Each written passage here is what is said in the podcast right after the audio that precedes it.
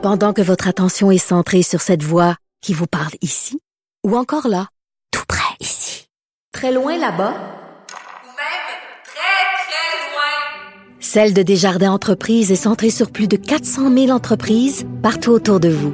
Depuis plus de 120 ans, nos équipes dédiées accompagnent les entrepreneurs d'ici à chaque étape pour qu'ils puissent rester centrés sur ce qui compte, la croissance de leur entreprise.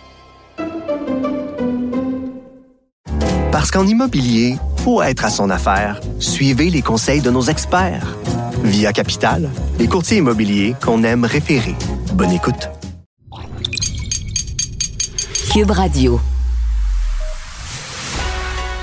Il manie l'idée, la réflexion, la persuasion, le silence. Mario Dumont. Informé, cultivé, rigoureux. Il n'est jamais à court d'arguments. Mario Dumont. Pour savoir et comprendre. Bonjour, bienvenue à Cube Radio. Bonne fin d'après-midi, bon vendredi. Notre dernier rendez-vous de la semaine. Grosse journée à vous, euh, vous raconter parce que c'est la fin de la session à Québec. Ça a donné lieu à pas mal de, de discussions, de débats et d'interprétations sur les succès et insuccès de chacun. Euh, le ministre Bonardel a fait connaître les détails du programme de, de compensation, d'indemnisation pour les gens qui ont été évacués à cause des feux de forêt. Mais depuis quelques minutes, là, ce qui est sur toutes les lèvres, ce sont les accusations qui sont tombées donc, on a le détail. Euh, ce n'est pas 7, mais 37 euh, chefs d'accusation contre Donald Trump. Mais je dois avouer, euh, pour le commun des mortels, je pense, je, je, voyais dans les dernières minutes les images à CNN. C'est pas tellement la lecture un par un des chefs d'accusation, quoi, qui sont graves, mais ce sont les photos, là, parce que si vous pensiez que c'est quelques caisses de documents ou un petit peu de documents ou 4-5 enveloppes qui étaient oubliées, euh, c'est dans des douches, dans les salles de bain, dans des armoires de toutes sortes, des dizaines, des dizaines, des dizaines et des dizaines de caisses de documents. En fait, ça frappe l'imaginaire quand on voit les quantités de documents, euh, dont certains ultra secrets, des, ultra secrets, des secrets nucléaires, etc. On rejoint tout de suite l'équipe de 100% Nouvelles. 15h30, c'est le moment de notre rendez-vous avec le collègue Mario Dumont. Bonjour Mario. Bonjour. Donald Trump, qui est visé par 37 chefs d'inculpation dans l'affaire des, des, archives de la Maison-Blanche. Euh, Est-ce qu'il y a une possibilité, tu crois, Mario, que ça lui nuise ou ça va encore avoir l'effet inverse? C'est sûr que la réponse facile, c'est de jouer avec la musique qu'on entend depuis des années, puis de dire ah ça va encore l'aider, puis tout ça. Mais ça se voit mais, dans les sondages aussi. Ouais, ouais, ouais, ouais. Mais je, je sais pas. On dirait qu'il y a un côté de moi où je finis par me dire écoute, il va y avoir un point de rupture. Il y a un point de rupture à mm. tout. Là. Il n'y a jamais de. Il n'y a jamais de corde qui finit pas par péter quand tu tires trop, tu sais. Puis, euh, je sais pas. Euh, Peut-être je me trompe sur celle-là. Mais, puis après ça, ben, il faut voir. Est-ce qu'il y aurait des chefs d'accusation assez graves? Parce que quand, quand t'entres dans le monde d'espionnage puis de l'espèce de, de, trahison envers le pays, là, tu peux plus être mmh. candidat. Tu, peux, tu pourrais carrément plus être candidat. Euh, je voyais tout à l'heure des analystes juridiques qui parlaient d'une menace sérieuse cette fois-ci à sa candidature. Et je vais dire, Marianne, quand je regarde, là, c'est les Mike Pence, les Chris Christie, c'est l'ancien gouverneur de la, du New Jersey. C'est pas toutes des deux de pique, puis là, ils se lancent dans une course. Puis ils ont, tu sais, dans les appuis, ils ont 2-3% puis Trump en a 40 quelques. Puis là, tu te dis, pourquoi ils se présentent? Puis il y a un côté de moi où je me dis, eux, là, quelque part, là, eux, eux-mêmes et ceux qui les financent. Je vais ajouter et ceux qui les financent. Parce que ben là, on s'entend qu'aux États-Unis, c'est des millions vite, là, pour juste pour mettre ta candidature, euh, lancer ta candidature. Ben, je pense qu'ils font quelque part le calcul que peut-être que là, Donald, il va sauter avant la fin de la course, puis que tu comprends, là, t'aurais 40 quelques de votes. Tout à coup, les sondages viennent de changer. T'as 40 quelques de votes du meneur qui sont redistribués entre les autres. Donc, même si tu pars à 2-3% si tu fais bonne impression, le jour où la candidature de Trump sauterait, là, tu peux espérer que ta, le, le, le, la bonne performance de début de, de, de pré-campagne va te rallier des gens. En tout cas, moi, c'est un peu le calcul que j'ai fait. Ceci dit, je veux dire, j'ai vu vite des actes d'accusation mais ce qui frappe l'imaginaire de monsieur, madame, tout le monde, je pense, là, aujourd'hui, ça va être les images. Au fur et à mesure, la CNN ont commencé à en montrer. Je sais pas si tu les as vues. C'est pas. Euh, ben, c'est pas, on se fait une idée. Peut-être c'est moi qui est pas correct, mais tu sais, on se fait une idée de quelques caisses de documents. Ben, non, oublie ça, Marianne, là. C'est. Là, il dit qu'il y a des documents dans les douches, dans les salles de bain, dans les chambres à coucher, dans des, dans des walk-in. Ouais, okay. Dans des.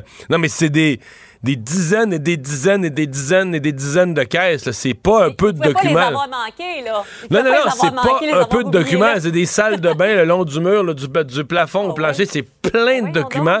Donc, c'est vraiment de très, très grosses quantités d'archives. Puis là, pas des petites affaires. Des... Certains, c'est des secrets nucléaires, un plan d'attaque contre l'Iran un plan d'attaque qui a jamais été utilisé, évidemment. Ça veut dire que les Américains avaient dans leur manche, au cas où, un plan d'attaque contre l'Iran. Alors, lui a ça, a montré ça à des gens, et pas aucun, aucun droit de garder ça dans sa maison. Est-ce que ça pourrait être vu comme une espèce de, trahison envers le pays? Probablement, pas par ses partisans les plus chauds, les plus aveuglés, les qui vont toujours y voir que c'est les démocrates qui essaient de le détruire mais quand même, euh, il doit encore rester des gens dans ce pays-là qui sont capables de, voir un peu les faits. De retour euh, ici, c'était bon ce matin l'heure des bilans de fin de session à, l'Assemblée nationale.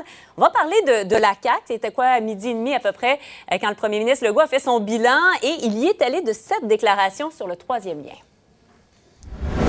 Est-ce que vous avez un message particulier pour les gens de la région de Québec qui veulent encore, ceux qui veulent encore un troisième lien, qui y croient encore? Bien, écoutez, d'abord, on a dit que la décision va être revue à tous les cinq ans. Donc, euh, faut voir comment va évoluer euh, le développement du trafic euh, Québec-Lévis, Lévis-Québec dans les cinq prochaines années. Aux cinq ans, est-ce que c'est nouveau ou ça avait été dit, mais ouais, Marianne, pas clairement? J'aurais presque le goût, je sais pas si notre réalisateur peut le faire, de rejouer l'extrait. Puis on va dire au public cette fois-ci, écoutez plus l'extrait regardez tout le long. Regardez. Le, non, non, non, le visage de Geneviève Guilbeault, la ministre des Transports. C'est elle qui a fait de la note. Réécoutons l'extrait, puis on regarde le visage de Geneviève Guilbeault, voir si elle a l'air à trouver que la révision aux 5 ans, c'est la bonne affaire. Ceux qui veulent encore un troisième lien, qui y croient encore. Bien, écoutez, d'abord, on a dit que la décision va être revue à tous les cinq ans. Donc, il euh, faut voir comment va évoluer euh, le développement du trafic euh, Québec-Lévis, Lévis-Québec dans les cinq prochaines années. Oui. Ben, tu sais, euh, réviser aux 5 ans, Marianne, j'ai déjà mis ça dans mon agenda, là, dans 4 ans et 10 mois, révision de la décision. une alerte? j'ai mis une alerte, Non, écoute, euh, d'abord, ça revient à ce qu'on se disait il y a quelques semaines, que la CAQ est pris avec ce dossier-là, parce qu'il y, a des gens qui vont continuer à le demander, des élus municipaux qui vont continuer à le demander, il y a Éric Duhem ben qui va recommencer à le proposer. C'est parce qu'on a dit qu'on fait une révision aux 5 ans. Ça veut dire qu'à la prochaine élection, on va être à peu près, à peu de choses près, à un an de la date de la révision. Fait que toi, je sais pas, euh, si t'es à un an de la date de la révision de quelque chose d'aussi important, d'après moi, il y a des gens qui vont commencer à penser, à poser la question, ouais, mais là, la révision, est-ce qu'on peut espérer qu'elle soit positive? Je sais pas, je, je, vois ce dossier. Puis là, souvenons-nous aussi que le dossier est encore vivant, dans le sens qu'il reste encore présentement. Le gouvernement promet toujours un tunnel pour le transport eh en commun. Puis là, imagine le ridicule. Tu aurais un tunnel de construit pour le transport en commun, mais là, tu ferais une révision, puis là, tu dirais Fallait le faire pour les autos aussi. Finalement, on change d'idée. on change d'idée. Fallait le faire pour les autos aussi.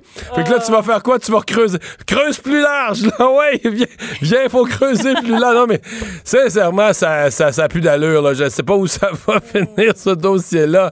Mais c'est, pour moi, là, c'est politiquement, c'est complètement échappé, là. Ben, il a aussi euh, bon, parlé de son éventuelle succession ou du fait qu'il allait euh, rester là pendant encore un, bon bout de temps. On va écouter encore là un extrait. Vous répétez depuis un certain temps, je vais rester là longtemps si mon état de santé le permet, si la population continue de m'appuyer. Est-ce que ce message-là s'adresse à nous ou à la personne qui est à votre droite? Non, mais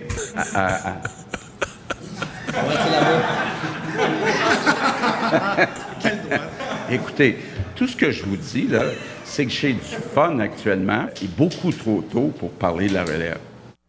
Encore là, euh, certains diront le regard valait 1000 pièces. ouais, mais tu sais, euh, ça, c'est une... Euh, moi, je pense pas que c'est impossible que François Legault revienne s'il arrivait des circonstances particulières.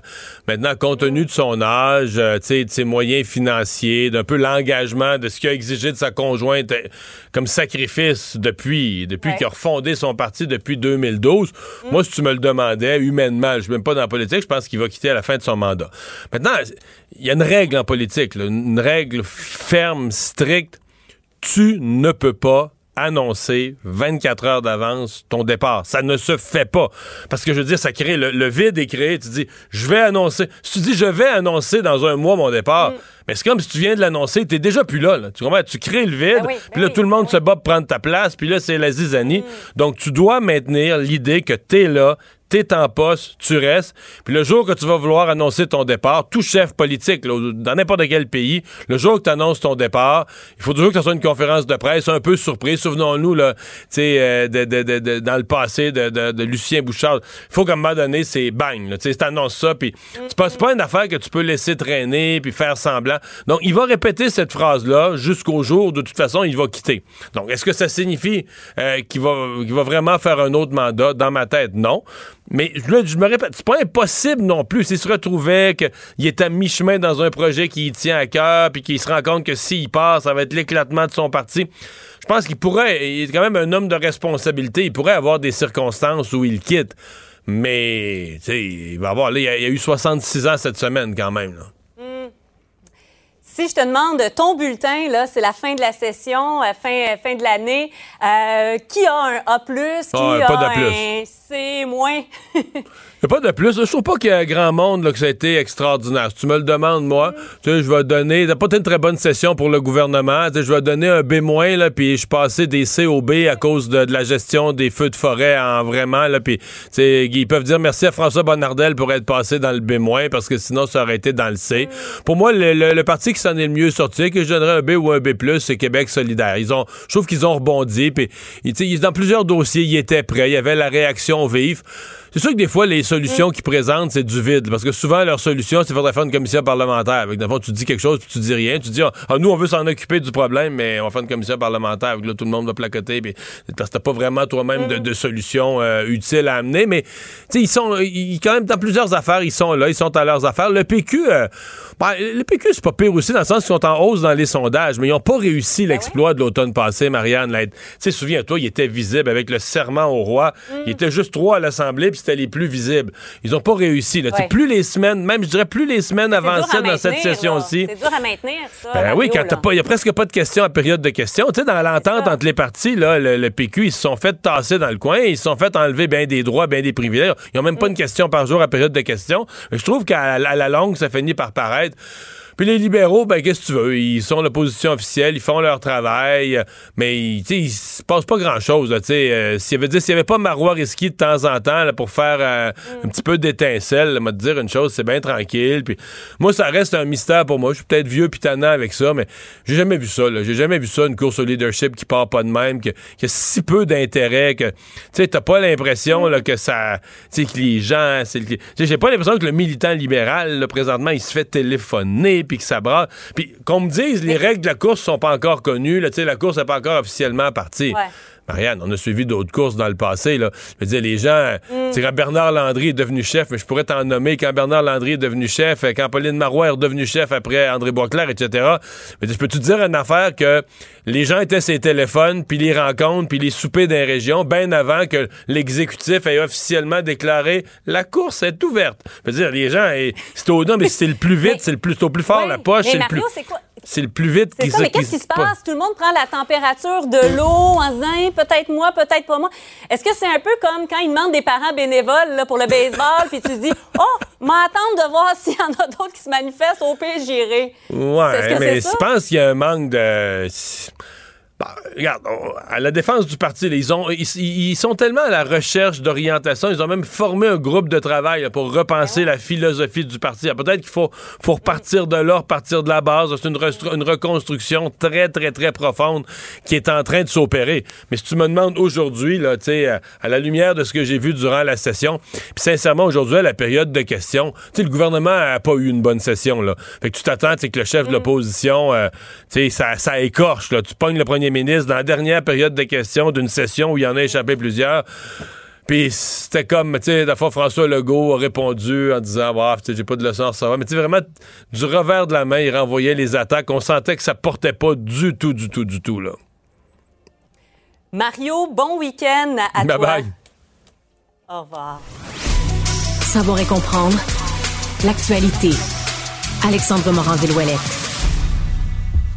Alexandre, toi, tu as pris le temps de lire un à un les 37 actes d'accusation contre Donald Trump. Mais Oui. je disais tout à l'heure, à- je disais plutôt à LCN, euh, je pense que ce qui va frapper les gens dans un premier temps, avant le détail des actes d'accusation, ben tout ça, ce sont les photos, les images, parce que on, on a rendu public là, du côté de la justice américaine des photos. Ça fait partie de l'acte d'accusation lui-même, Mario. C'est les preuves qui ont été recueillies lorsqu'ils sont allés faire des perquisitions à Mar-a-Lago. Et c'est pas deux, trois boîtes puis une enveloppe. Là. Non, non, c'est vraiment là, tu sais, ce que vous imaginez, là, les caisses de carton, parce que c'est là-dedans qu'on met là, les documents classifiés comme ça, là, les fameuses grosses caisses de carton de documents par centaines à Mar-a-Lago, puis Des- murs là. entiers dans des salles de bain partout dans Ah la maison. c'est l'image fait frappante là. T'as une douche, le rideau tiré, des boîtes qui s'empilent les unes après les autres à côté du petit lavabo là de la salle de bain luxueuse de Mar-a-Lago, des salles de bal. hein? Ouais, c'est une espèce de Versailles cheap. là. Un Versailles un- cheap, mais oui, oui. Ouais. A plein de documents, plein de caisses de documents. Et c'est assez difficile de dire que Donald Trump avait oublié. C'est pas comme, mettons, dans, un tiroir de des documents, puis tu, te rendais plus compte qu'ils étaient classifiés. C'est dur d'oublier tout ça. Oui, parce que tout d'abord, il fallait évaluer un peu quel était le degré de connaissance de Donald Trump autour du sujet. Puis le problème, c'est que ce qu'on apprend maintenant, c'est que non seulement on dépose des accusations, mais on a des preuves là, audio de ce qui s'est passé, c'est-à-dire on a enregistré un meeting qu'il y a eu en 2021 à Bedminster, au New Jersey, où Trump a un de ses fameux resorts, un des endroits où il peut, euh, où il peut s'installer. Il est là-bas avec là, des gens qui travaillaient, entre autres deux écrivains, sur une autobiographie de l'ancien chief of staff de Monsieur Trump, Mark Meadows, et d'autres employés des aides politiques et autres qui sont dans une salle avec lui. Et là, ben, tout est enregistré dans cette conversation-là. Le problème, c'est qu'on semble à entendre et comprendre de Monsieur Trump lui-même, de sa bouche, qui semble être en train de montrer des documents. On entend comme ça des feuilles qui bougent dans l'audio et il montre des documents en disant voici regardez ça c'est secret c'est des informations secrètes on m'a donné ça du côté des militaires c'est un document classifié il dit évidemment lorsque j'étais président euh, j'aurais pu déclassifier ça là, je ne le suis pouvoir. plus il continue à parler de ça mais avec presque désinvolture Alors que c'est banalité. criminel.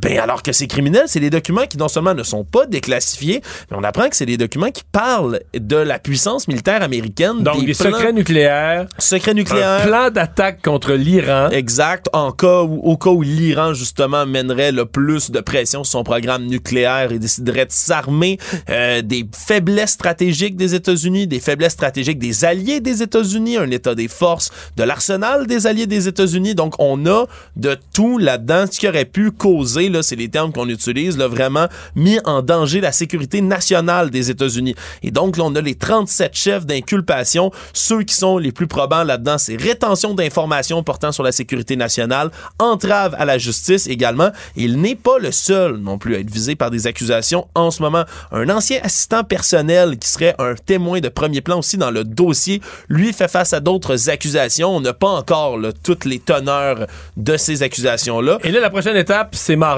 Oui, la prochaine étape, ça va être mardi. C'est là qu'on va en apprendre encore plus sur cette histoire parce qu'on veut mettre un peu le, pied sur l'accélérateur, que ce soit pas une histoire qui traîne trop longtemps devant les tribunaux comme ça peut souvent être le cas. Puis quand je parle de son assistant, le Wild Nota de son nom, c'est un homme, là, selon les actes d'accusation, qui aurait emporté des cartons de dossier en quittant Washington avec M. Trump et aurait agi, ni plus ni moins, là, pour déplacer, voire cacher d'autres caisses d'informations, d'autres caisses de documents. Évidemment, Mario aussi, ben, ce que je surveille toujours, moi, c'est la, réaction sur les réseaux de droite et d'extrême droite aux États-Unis où il y a beaucoup de gens qui supportent M. Trump et tu seras peut-être pas surpris, mais navré d'entendre qu'il y a beaucoup, beaucoup, beaucoup d'appels aux armes, des appels à l'insurrection, des appels à la guerre civile, des appels à la violence, euh, des menaces de mort contre des élus en ce moment, une menace de mort contre Merrick Garland, le Attorney General des États-Unis. Bref, on, on, ré- on réagit très, très, très fort du côté là, de la Trumposphère, je vais l'appeler comme ça. Et M. Trump lui-même, sur son réseau Truth Social, ben, peste et repeste depuis déjà un bon moment, publie toutes sortes de tweets, des truths plutôt, dans son endroit, Ah bah en disant qu'il est innocent, Mario, et qu'il va se battre jusqu'au bout. Donc, le même refrain du côté de Donald Trump. Pour savoir ce qu'il y a à comprendre, Mario Dumont. La presse qui nous annonce ce matin que la chaîne de magasins de champignons magiques Fungus, euh, qui est bien implantée ailleurs au Canada, en Ontario notamment, euh, bien un plan pour s'établir à Montréal et à Laval. La mairesse a déjà dit qu'elle ne voulait pas, euh, qu'elle n'était pas les bienvenus, qu'elle voulait pas les voir euh, ici. La mairesse Plante qui a dit qu'ils ne sont pas les bienvenus. Euh, c'est quand même quelque chose où il y a un débat de société un peu. les champignons magiques ont une popularité croissante. Certains lui donnent des des vertus thérapeutiques. Euh, puis bon, dans une approche générale ou en tout cas dans le cas de la, du cannabis, on a décidé de, euh, de légaliser. Euh, bon, il y en a qui pensent que c'est une question de temps qu'on va légaliser aussi ce genre de produit-là. Jean-Sébastien Fallu, professeur à l'école de psychoéducation de l'Université de Montréal, est avec nous. Bonjour. Bonjour. Bon, d'abord, est-ce dangereux? Puis la psilocybine, ce qui est l'élément l'élément central dans les, les champignons magiques, est-ce que c'est un produit qu'on doit considérer comme dangereux? Ben, euh, comme toute substance psychoactive, ça comporte des risques, mais euh, puis quand on parle de, dangerosité ou de risque associé aux substances, faut toujours préciser est-ce qu'on parle de nocivité euh, physique, toxicité psychiatrique, risque de dépendance, trouble de l'ordre de. Euh, dans le cas de la psilocybine, euh, si on regarde la nocivité, la toxicité physique, c'est vraiment très, très, très faible, voire pratiquement nul. On ne sait pas pour des usages répétés à long terme, là, mais de manière générale, c'est, c'est pas nocif. Euh, ça ne crée à peu près pas de dépendance ni de troubles de l'ordre public, mais il y a des. OK, donc c'est pas quelque chose qui crée la dépendance, contrairement à plusieurs autres drogues?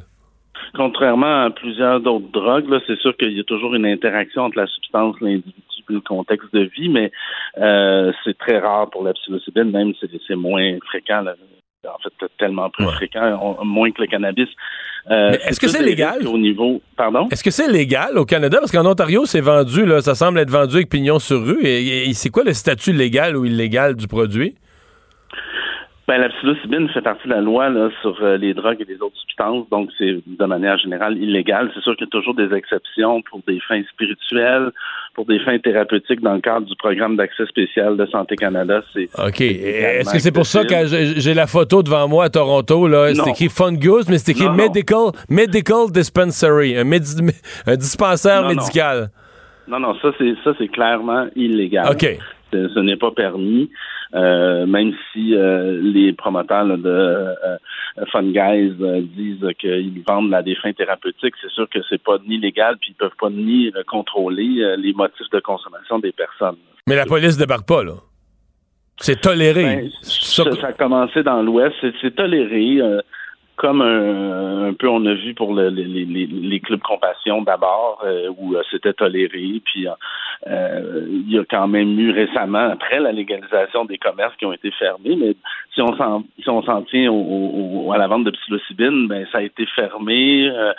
pas fermé, mais il y a eu, il y a eu des, des, des, interventions policières, puis ensuite on, on rouvre la boutique le, lendemain. C'est un peu jouer au chat à la soupe c'est très difficile de faire fermer ça. Puis c'est vrai qu'on va pas se leurrer.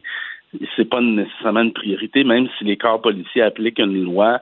Euh, il y a quand même une question de ressources puis de priorité en fonction de plein de paramètres, incluant l'acceptabilité sociale puis les plaintes. Donc, mais, vous qui avez un, penchant, je pense, ça, naturel pour la, légalisation des, des drogues ou une approche de légalisation, est-ce que ça, ça comment je poserais ma question? Est-ce que c'est genre une des premières que vous diriez, là, euh, laissez ça aller, arrêtez de combattre ça? Est-ce que c'en est une qu'on devrait laisser aller, légaliser? Le, la psilocybine, les champignons? Moi? Ben, bien sûr, parce que je, tantôt, là, j'allais compléter en disant qu'il y a des risques, euh, peut-être plus au niveau euh, de la de la santé mentale, c'est une substance qui peut euh, entraîner des, dans des contextes euh, soit physiques ou psychiques euh, pas optimales, peut entraîner des, problèmes, mais c'est vraiment une question de justement de, contexte de consommation. Mais si on, on s'en tient à, la comparaison de la dangerosité des drogues entre elles, c'est pas la seule chose à regarder pour légaliser ou pas des substances, mais si on s'en tient à ça, les, les études d'experts dans le monde classe la psilocybine la moins dangereuse que toutes les autres substances connues euh, qui sont répandues, même des médicaments psychoactifs. Donc, euh, euh, c'est clair que c'est pas une substance. D'ailleurs, elle pousse de manière sauvage dans la nature. Donc, interdire ça, Euh, c'est un peu un vœu pieux et on connaît, on, l'a- on l'a bien discuté pour le cannabis, les effets pervers de la prohibition. Donc oui, c'est une substance qui va être légalisée. Donc dans votre tête qui va être légalisé. Est-ce que vous croyez aux vertus euh, dites thérapeutiques ou c'est une façon de, de, de, de se trouver un chemin pour la légaliser pour un usage récréatif? C'est les deux. c'est sûr que on commence par parler des vertus thérapeutiques, puis de toute façon, pour pour pour plusieurs personnes, euh, la distinction entre thérapeutique et récréatif est un peu arbitraire. Tout est quand même thérapeutique, mais si on veut être rigou- rigoureux un peu et dire est-ce qu'il y a des effets euh, scientifiquement observables sur des améliorations de santé, euh, là, il faut faire attention parce qu'effectivement, la psilocybine, il y a toutes sortes de prétentions. Dans certains cas, ça, ça repose sur rien ou à peu près pas, des anecdotes, mais il y a des cas très précis où euh, la science est très avancée et c'est absolument convaincant et c'est pour ça que Santé Canada... Mais, mais pourquoi? permis, Pour, pour soigner quoi? Est-ce que c'est la, la douleur tout soigner- simplement? Pour soigner, par exemple, la détresse existentielle en fin de vie, il y a eu des études là, qui ont montré des effets impressionnants et qui durent dans le temps suite à la prise. Donc l'angoisse en soins palliatifs, par exemple. là. Exactement, oui, tout à fait, qui, qui sont beaucoup plus efficaces là, que même les médicaments qu'on utilise en ce moment, suite à la prise unique d'une dose massive, mais encadrée avec des thérapeutes, là, puis avec aussi de l'intégration par la suite. Et c'est absolument impressionnant comme résultat. Eh bien, on va surveiller ça. Euh, pour ce qui est de l'installation euh, de ça à Montréal, à Laval, à ce moment-ci, euh, c'est quoi euh, c'est c'est quoi votre réaction à vous? Vous avez vu la mairesse qui dit euh, qu'ils sont pas bienvenus ici. Vous, vous pensez quoi? Ben, je comprends la mairesse de dire ça, puis moi-même, je peux pas être complètement à l'aise face à des choses illégales comme ça. En même temps, euh, on l'a dit plus tôt, c'est- comme un passage obligé. C'est- comme ça qu'on fait bouger les choses, l'acceptabilité, qu'on va tester les tribunaux, qu'on fait évoluer les lois, puis ça prend toujours un peu. Moi, je préfère la voie de d'un militantisme argumenté que, que, que, que de la désobéissance civile, mais euh, c'est- on sait quand même que dans l'histoire de l'humanité, il y a beaucoup de choses qui changent par euh, de la désobéissance civile. Jean-Sébastien Fallu, merci d'avoir été avec nous. Au revoir. Merci à vous, au plaisir. Francis Gosselin. Économiste. Tout ça, ils l'ont échappé. Consultant. C'est quand même pas une petite affaire. Auteur. C'est moins politiquement populaire. Francis Gosselin. Pour savoir et comprendre l'économie. Salut Francis. Salut Mario. Les chiffres sur l'emploi ce vendredi du début euh, juin. Chiffres sur l'emploi pour le mois de mai. Euh, et bon, est-ce que les hausses de taux d'intérêt commencent à faire leur effet au Canada? En tout cas, le- le- l'emploi euh, s'est raffaibli un peu. Pas chez nous, pas au Québec. Un, peu, ben c'est ça, ben un peu déjà. Donc, il faut faire la nuance entre le Canada euh, anglais et le Québec, Mario. Donc, effectivement, est-ce que c'est la stratégie, euh, donc la Banque du Canada qui commence à agir? Est-ce que ce sont d'autres facteurs, euh, tu sais, notre relation à la Chine, la- les, États-Unis, euh, etc. C'est difficile de pointer exactement une, une cause. Puis encore, Mario, on s'entend qu'à 5,2 là, qui est une hausse de tu sais, 0,2 du chômage au Canada, euh, on n'est pas non plus là, dans des dans des strates de chômage là, historiques. Là. On est, ça, ça reste très, très, très bas. Euh, puis ensuite, comme tu l'as évoqué, la deuxième chose, c'est qu'au Québec, ça bouge pas du tout. Donc, euh, même si au Canada, dans le reste du Canada, on voit une augmentation euh, lente là, du taux de chômage, au Québec, aucune augmentation. 4 Presque. plein emploi. C'est imperceptible. Donc, on est toujours euh, autour de 4% dans la province et dans certaines régions en deçà de, de 4% Donc, il se crée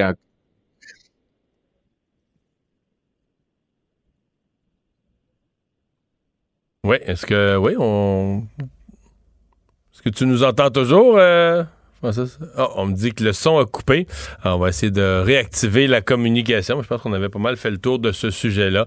Donc, légère hausse du chômage. En fait, au Canada, il s'est perdu une vingtaine de milliers d'emplois, mais pas au Québec. Euh, Québec où l'emploi, ça n'est pas créé tant que ça. Je pense que c'est 4000 quelques cents, mais qu'est-ce que tu veux? On a presque le plein emploi. On est à 4% de chômage.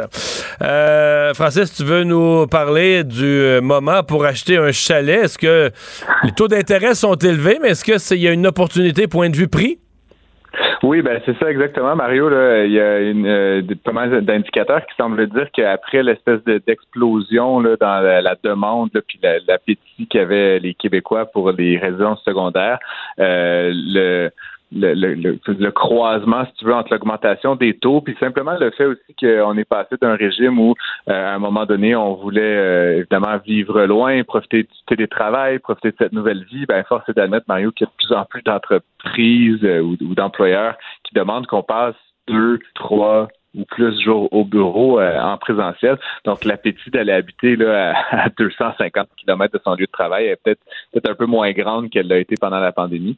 Et donc, ce que ça fait, c'est que les, euh, les prix de vente des propriétés là, dans certaines régions, notamment euh, en, dans les Laurentides ou en Gaspésie, là, ont, ont énormément euh, diminué. Donc, c'est peut-être l'opportunité actuellement là, pour ceux et celles qui retardaient ce projet-là en raison des coûts euh, de passer à l'acte. La contrepartie, par contre, Mario, c'est que si, à moins que vous ayez tout ça en, liquide, euh, il va falloir probablement payer des taux d'intérêt dans autour des 5,5, 6, 6,5% Donc, euh, la baisse de prix du- de, de la, de la maison est intéressante, mais on, se reprend, si tu veux, avec la dimension euh, taux d'intérêt. Ouais. Mais quand tu dis rebaisse, parce que les prix, là, il y avait tellement monté, en tout cas, je regarde la région là où euh, que, que je connais, les cantons de l'Est, où je- ça n'a pas de bon sens. L'augmentation des prix euh, pendant la pandémie, c'est juste parce que c'est pas euh, c'est pas quelques points de pourcentage. là. Des fois, tu te demandais, mais non, ça a monté quoi de, de, de, de 30, 40, 50, 60 des prix complètement dérisoires à certains points. Pour ce qui est sur le bord de l'eau, ça n'avait pas de bon sens. Est-ce que c'est- est-ce qu'on est revenu en arrière un peu là-dessus ou ça a juste arrêté de monter? Comme je te dis, dépendant des régions, on parle d'une diminution qui est de l'ordre de 10 Ouais. à 20% des prix. Donc, c'est sûr que c'est pas, euh, c'est- pas, ça reviendra pas au prix d'avant la pandémie. Moi-même, Mario, là, sans, sans me péter trop les bretelles, j'ai, euh, je sais pas si j'ai, j'étais un devin, mais j'ai acheté euh, une propriété secondaire en septembre 2019. Je Ouais, c'est une bonne un décision. C'était un pas pire placement. mais, mais donc, ça a augmenté. Puis, comme tu disais, ça a augmenté. Là, on parlait d'augmentation de 20% C'était 20% par année. Et donc, euh, dans certains cas, effectivement, là, les propriétés ont pris jusqu'à 60-70% de valeur là, en 3-4 ans. Euh, c'est presque le double là, de la- du qui pouvait être euh, qu'on pouvait payer en 2019. Donc, cette, cette diminution des prix, c'est une correction. Je pense qu'il était peut-être euh, un peu nécessaire, qui s'explique, comme je dis, par un changement dans les habitudes de travail. Beaucoup de gens passaient effectivement du temps à travailler de la résidence secondaire, ce qui aujourd'hui est moins facile, on va dire, avec le retour graduel dans, les centres-villes, puis dans, les milieux de travail euh, usuels. Francis, c'était une question qui était intéressante du point de vue de l'économie, euh, du point de vue euh, du comportement humain aussi. Les gens se lamentaient, se plaignaient quand Netflix a restreint la possibilité de partager les mots de passe, d'utiliser à plusieurs le même compte. Eh bien là, on a eu les résultats de Netflix. Ça a permis de voir qu'est-ce qui s'est vraiment passé. En fait, c'est pas les résultats de Netflix, c'est une entreprise indépendante qui audite un peu le nombre d'abonnés. Donc, Mario, qui euh, regarde un peu l'évolution du nombre d'abonnés depuis la date où aux États-Unis est entrée en vigueur cette, mesure-là, qui consiste à, interdire aux, euh, ménages de partager leur mot de passe avec qui le veut bien. Euh, on se rappellera qu'à une époque, Netflix faisait des tweets pour dire sharing is caring pour la Saint-Valentin. Sous-entendu, il fallait partager son mot de passe. C'était une époque où ils souhaitaient euh, tu sais, conquérir les cœurs. Et puis donc maintenant, évidemment, la plateforme a perdu à un certain moment donné l'année dernière des abonnés. Euh, il y a des nouveaux acteurs qui sont arrivés comme Disney Plus, évidemment, qui, euh, qui leur font la pression. Euh, et donc, euh, ce que Netflix a décidé, donc, c'est d'arrêter le partage de mots de passe. Donc maintenant, si vous voulez partager le mot de passe, il faut prendre un certain type d'abonnement qui coûte un peu plus cher, ou bien carrément demander à vos, amis, vos membres de famille euh, de, faire leur euh, d'avoir leur propre compte. Euh, comme on l'avait raconté, Mario, là, puis ça, je riais un petit peu de ça personnellement. euh, des gens qui déchiraient vraiment leur chemise sur les médias sociaux, là, puis partout, là, parce que 8 dollars par mois, là, c'était donc bien fâchant. Euh, et bien, euh, puis là, certains qui prédisaient que c'était la fin de Netflix, puis qu'ils haïssaient cette marque-là. Je vais pas refaire l'histoire au complet, mais force est d'admettre que ce qui est en train de se passer, c'est tout à fait le contraire. Netflix, depuis le 23 euh, mai, là, a acquis le plus d'utilisateurs que jamais dans son histoire. On parle d'à peu près 75 000 nouveaux abonnements par jour, Mario. Donc, je ne sais pas si cette tendance-là va se maintenir longtemps, parce que possiblement que ça a un effet très immédiat. Mais si c'était pour se maintenir sur un trimestre, on parlerait d'une augmentation de près 6 à 7 millions de nouveaux abonnés dans le trimestre, ce qui est, majeur dans, cette industrie-là. Donc, je ne sais pas si ça va se traduire par cette augmentation continue de, nouveaux membres. Mais en tout cas, assurément, leur stratégie fonctionne très bien. Euh, puis ce qui devait arriver là, n'est pas arrivé finalement selon les prédictions de, de ces détracteurs. Ouais. Mais en fait, ce que ça dit quand même, c'est c'est sûrement rassurant pour eux. Ça dit que les gens qui sont abonnés, ils, sont attachés là. ils peuvent chialer, ils peuvent menacer, euh, ils peuvent menacer, ah, va me débarrasser de tout. Mais quand ils arrivent euh, devant leur ordi, puis euh, il faut qu'ils prennent la vraie décision, là, de se ben ils le font pas. Là, ils se désabonnent pas parce qu'ils veulent garder le contenu, puis ils s'arrangent, puis ils payent. Puis, c'est une mesure, moi, je trouve, de est-ce que tu es prêt à Est-ce que tu es vraiment prêt à t'en départir? C'est une chose de menacer. Ah, moi, tu vas voir, j'irai plus, je, je le ferai plus. Mais, tu sais, tu l'enlèves, tu l'enlèves, c'est-à-dire que le lendemain matin, tu l'as plus, là. Tout à fait exact. Puis tu sais, Mario, il y a quand même un, certain nombre de, de, de, de comment dire de d'émissions là, qui sont qui sont très populaires sur cette plateforme-là et que les gens veulent regarder.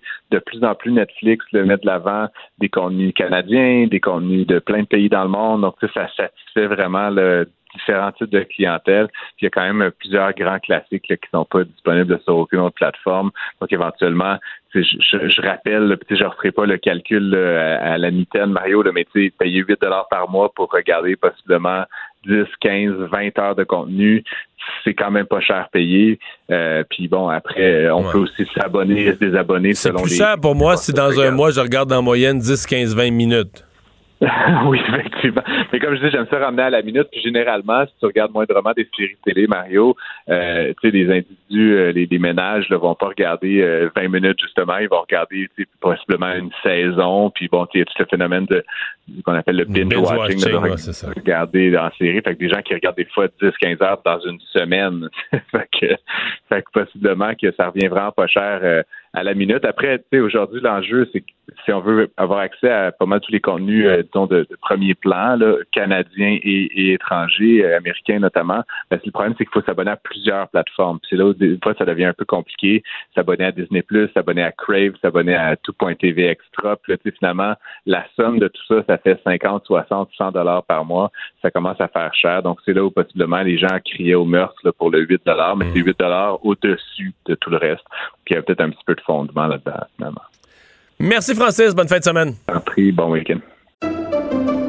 Pendant que votre attention est centrée sur vos urgences du matin, vos réunions d'affaires du midi, votre retour à la maison ou votre emploi du soir, celle de Desjardins Entreprises est centrée sur plus de 400 000 entreprises à toute heure du jour.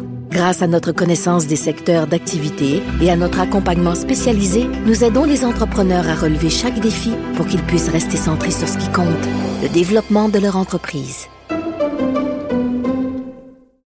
Parce qu'en immobilier, pour être à son affaire, suivez les conseils de nos experts.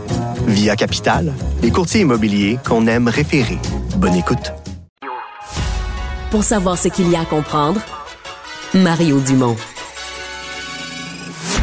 L'exercice lui-même Mario Dumont. va faire sortir plus de vérité sur ce qui s'est véritablement passé à ce moment-là. Gérez donc ça, s'il vous plaît. Isabelle Maréchal. C'est parce qu'à un moment donné, si on paye pas tout de suite, on va payer tout à l'heure. La rencontre, Maréchal Dumont.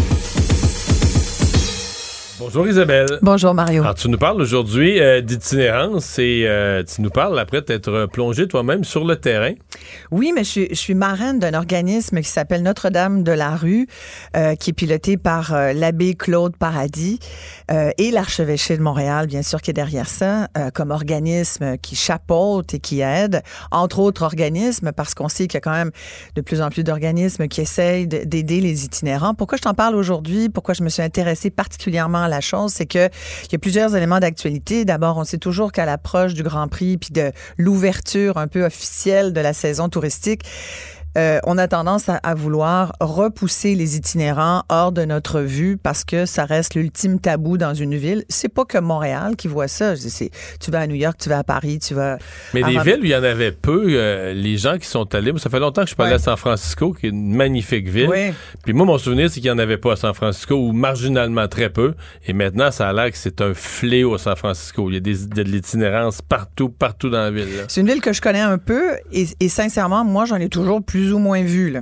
Je t'avoue. Puis peut-être que dans les, tu sais, la, la côte ouest américaine, Los Angeles, Ben, tu les Angeles, vois. a- là. a des quartiers Los Angeles, entiers, écoute, c'est, c'est, tu, tu peux pas, t'en vois tous les jours. Là, mais et parce qu'ils sont plus dehors. Nous, je parlais à des itinérants euh, tout à l'heure euh, et, et qui ne sont pas. Il y en a un qui m'a dit, Daniel. Euh, qui m'a dit, euh, moi, je suis pas du genre shelter. là. C'est-à-dire, moi, je suis pas le genre à, aller dans des refuges, à être là à 5 heures, à faire la file, à partir le lendemain matin, parce que dans les refuges masculins, ben, tu y vas le, soir, tu ressors au matin. Ça fait, t'es, t'es nourri, tu peux prendre ta douche. Bon, c'est, énorme euh, le travail qui, qui est fait par les organismes communautaires, mais ces organismes-là ont des limites qui sont vite atteintes. Et il y a de plus en plus d'itinérants. Et moi, ce qui m'a frappé, je voulais à, la, fois voir des femmes et voir des hommes pour témoigner un peu de, leur situation aujourd'hui, leur donner une voix à travers cette chronique. Et, euh, et j'ai rencontré des gens qui étaient vraiment tellement contents qu'on s'intéresse à eux. Sincèrement, pour les femmes, je me suis rendue euh, au pavillon Patricia Mackenzie, qui est un, un pavillon dédié euh, à l'hébergement d'à peu près une quarantaine. Aujourd'hui, tu vois, il y en avait 46 femmes qui sont hébergées sur trois étages. Euh, c'est rattaché à la Old Brewery Mission et la maison Patricia Mackenzie célèbre ses 25 ans cette année. Et il y avait des femmes, j'ai parlé à plusieurs, c'est des femmes de entre 40 et tu sais, 40 ans et plus. Euh, les plus jeunes, parfois, passent par la maison, mais restent pas forcément. On va les mettre, on va les référer à des ressources pour femmes plus jeunes. Euh, et c'est vrai que c'est toujours un peu les mêmes enjeux, c'est-à-dire euh, la toxicomanie, des problèmes d'emploi, donc perte d'emploi, perte aussi de famille. J'en ai rencontré euh, à la suite d'une séparation qui s'était ramassée dans la rue. présentement, si t'as pas de problème de consommation, si t'es pas, si t'es- si t'es pas désorganisé là, euh, personnellement, tu peux pas ne pas trouver d'emploi. Tu peux pas pas trouver d'emploi. Ça- après, ça dépend. Tu sais, par exemple, Tu peux ne dans- pas être en état de travailler Voilà. parce que tu es dans des organisations C'est sûr que c'est des gens qui sont, c'est des, c'est des personnalités plutôt vulnérables. C'est des gens qui n'ont pas toujours été non plus capables de fonctionner dans le cadre. Tu sais, il faut quand même le dire. La société a mis un cadre et on sous-entend que tout le monde est capable, et on le dit, fonctionne dans ce cadre-là. C'est comme ça qu'on élève nos enfants. Tu dois fonctionner dans ce cadre-là. Si tu fonctionnes pas dans le cadre, que tu sors du cadre, là, tu deviens marginal. Puis là, ben, il faut que tu travailles. Mais faut il est large, le fa- cadre, quand Il même. est- Il est, large, t'as raison. Tu peux il a- travailler à ton compte, tu peux vivre sûr, en ville ou à campagne, il euh, tu peux tu cultiver la terre ou travailler dans un bureau. Euh, il est large. C'est sûr. Pour toi et moi, on, on dit, ben garde, c'est évident, tu peux trouver ta place dans le cadre. Tu peux être sur le bord du cadre. Mais il y a des gens qui vont toujours être hors cadre. C'est pas énorme, c'est marginal, mais ces gens-là, ce sont les premières clientèles qui sont euh, qui sont donc au cœur de l'itinérance. Ces femmes-là, écoute, je pourrais te parler de Marcel. Marcel, gros coup de cœur pour Marcel parce que euh, Marcel, 63 ans, euh, qui attend là, elle est sur la liste pour avoir peut-être un appartement à loyer modique, un HLM. Bon, là, elle dit c'est pas c'est pas c'est pas gagné mais j'attends. Elle a elle a déjà été dans un appartement, c'était pas sécuritaire, elle a été victime d'abus financiers. Elle a une fille, elle a une, une famille, elle a une fille mais sa fille elle-même a des problèmes de santé euh, men- mentaux et affectifs, donc un peu elle-même vit une situation pas, pas facile. Donc, elle a plus de contact avec sa fille, Marcel, mais elle s'est retrouvée là. C'est sa première fois en situation d'itinérance. Euh, et et c'est surtout, euh, c'est surtout la solitude qui l'a amenée là, puis l'incapacité de, tu sais, tu parlais de désorganisation. Elle n'est pas forcément désorganisée, mais elle est juste plus capable de fonctionner toute seule. Elle a besoin de monde. Elle était tellement contente qu'on la voit, qu'on la prenne en photo, euh, qu'on lui pose des questions, euh, qu'on s'intéresse à elle, parce qu'on finit par, tu sais, on finit par les oublier, puis pas, pas vouloir les voir, les itinérants. C'est comme, comme une espèce de grosse roche, là, ou comme une épine dans notre soulier, puis on dit, ouais, qu'est-ce qu'on pourrait bien faire avec ce monde-là qui fonctionne pas comme tout le monde fonctionne. Puis, Et c'est vrai qu'il y, en a qui ont des problèmes de toxicomanie. J'ai rencontré également euh, euh, Caroline, Caroline qui Mais c'est parce dit que c'est ça qui est décourageant. C'est que Ouais. t'en as qui sont. T'en as, là, tu regardes, c'est- ils ont le cerveau brûlé par des années de surconsommation. puis- Tellement. Puis j'en ai vu à là, qui, te- tu sais, on les a laissés tranquilles. Je me suis dit, bon, ça, ça sert à rien de, de- de trop aller. Tu veux aller de l'avant, puis des fois, tu, tu te gardes une petite gêne parce que tu te dis, je sais, C'est très important quand on est en contact avec des, des itinérants, des gens de la rue ou des, des personnalités comme ça un peu plus vulnérables, d'être super respectueux. C'est l'autre qui doit te montrer, euh, qui doit te tendre la main. Toi, tu es là, tu écoutes. Tu, tu, tu proposes ton, ton, ton écoute, mais si l'autre veut rien savoir, a le droit de rien vouloir savoir de toi. C'est- ils vivent quand même pas mal dans leur bulle. Mais au moins, dans, par exemple, je prends la maison Patricia McKenzie, tu as un étage qui est plus dédié au code santé mentale. Puis ce que je trouvais intéressant, euh, Tiffany, qui est une des euh, travailleuses sociales, une, euh, intervenante psychosociale, Tiffany Robert, qui travaille donc à la maison des femmes de la Brewery, me disait, on les... Puis il y avait Solange aussi, la directrice, c'est des femmes fabuleuses. Tiffany, elle a 23 ans. Elle a terminé il n'y a pas si longtemps. Il y a un an, elle était encore aux études. Puis elle s'est pris d'affection pour ce métier-là.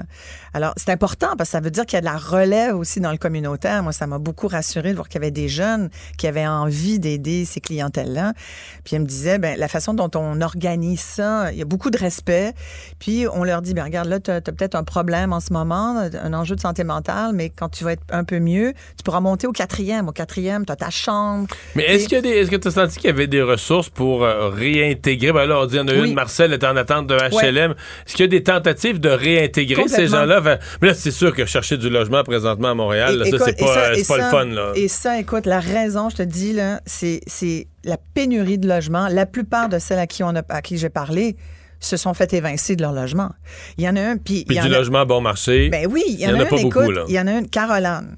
Caroline a été violente. Elle m'a dit, euh, c'est un cas de violence conjugale euh, euh, qui m'a amené euh, ici. Toxic- Bon, j'ai dit un peu de consommation. Elle dit, ouais, c'est ça, je consommais. Deux enfants, deux enfants de 3 et 9 ans qui sont gardés par la grand-mère. La grand-mère est donc famille d'accueil privilégiée, si tu veux. Donc, euh, la grand-mère s'occupe des petits-enfants de sa fille pendant que sa fille essaye de se refaire une santé mentale, physique. En même temps, est dans un, un refuge. Alors, euh, puis je lui disais, ah, violence conjugale, donc euh, votre conjoint vous battait, puis elle me dit, non, c'était moi qui étais violente. Fait que tu vois, c'est des fois, c'est ça aussi qui arrive. Donc, ce moment-là qu'elle prend en ce moment, c'est pour se, se reprendre en main, elle, puis voir si elle va être capable de revoir ses enfants, si elle va être capable d'avoir un appartement un jour avec, avec ses enfants. Tu sais, c'est des, c'est des vies difficiles. hein. C'est des vies difficiles. Mais oui, il y a effectivement. Mais en même temps, il y en a une autre qui est arrivée, elle avait son ordinateur, probablement qu'elle travaille. Il y a des femmes qui travaillent.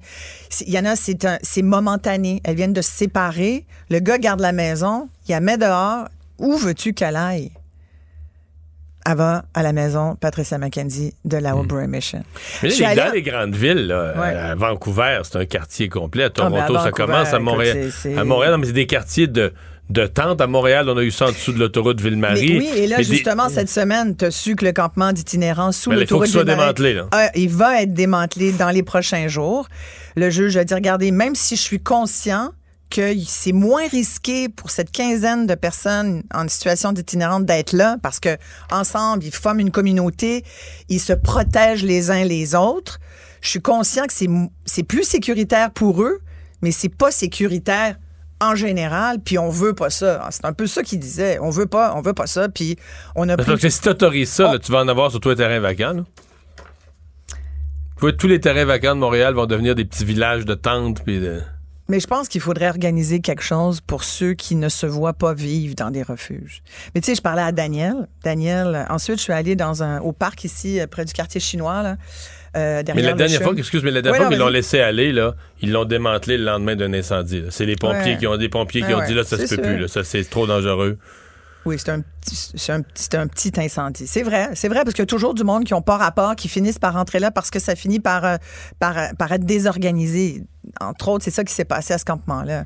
Mais tu sais, il faudrait peut-être se poser des questions. Est-ce qu'il y a moyen de dire, plutôt que de le voir toujours comme un problème qu'on veut pas voir, euh, comme une roche dans notre soulier, y a-t-il moyen d'organiser quelque chose?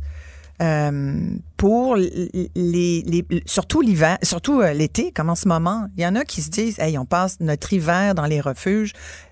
Moi, l'été, je sors. Il y en a qui m'ont dit ça cet après-midi. Il y en a un, qui, lui, c'est 12 mois par année dehors. Lui, c'est pas un. Daniel, il m'a dit, moi, je suis pas capable d'être en dedans. Ça fait quatre ans qu'il vit dans la rue. Puis il m'a dit, j'ai eu une vie bien difficile. Il où? travaillait, c'est un gars de, de cette île, il a travaillé la côte nord, il a fait bien des affaires, il a travaillé en animation jeunesse et tout. Euh, il, travaillait, il a même travaillé pour la ville de Sept-Îles 14 ans. euh, euh, puis une situation poche, personnelle, l'a amené dans la rue. Puis là, aujourd'hui, écoute, il y, a, il y a 49 ans. 49 ans, Mario, c'est pas, pas vieux, là. hein. Il a 49 ans, mais il a déjà eu euh, deux, trois problèmes cardiaques. Puis là, il vit l'hiver dans la rue. Qui m'a dit, j'ai eu une vie difficile. Je dis, ouais, mais là, vous êtes dans la rue. Il dit, ouais, c'est pas facile non plus. J'ai dit, qu'est-ce qui est le plus dur? La vie ou la rue? Puis il m'a dit, la rue, il n'y a rien qui est plus difficile que ça. C'est quelque chose. hein. Tu Mais là, il est plus capable de retourner à la vie, à une vie normale. là. mais il y a de la. Non, il n'est pas capable d'aller dans le cadre. Fait que, il faut les aider malgré tout. Écoute, et puis en nous parlant, euh, il s'est mis à dessiner sur une feuille qui tenait sur une boîte de sardines. J'avais apporté des boîtes de sardines, puis des, de thon, puis de... Il aime beaucoup, parce que c'est plein d'antioxydants, puis c'est gras en même temps, fait que, surtout l'hiver, il aime ça. Fait que le- la bouffe des itinérants, là, si vous voulez leur faire plaisir, là, puis que vous voulez pas leur donner deux piastres, mais vous dire, si je donne de l'argent, ils vont aller se, se shooter ou, euh, ou se payer de la drogue, ben mettez-vous des boîtes de sardines dans votre auto, puis baissez la vitre, puis quand vous envoyez, ils vont toujours être contents.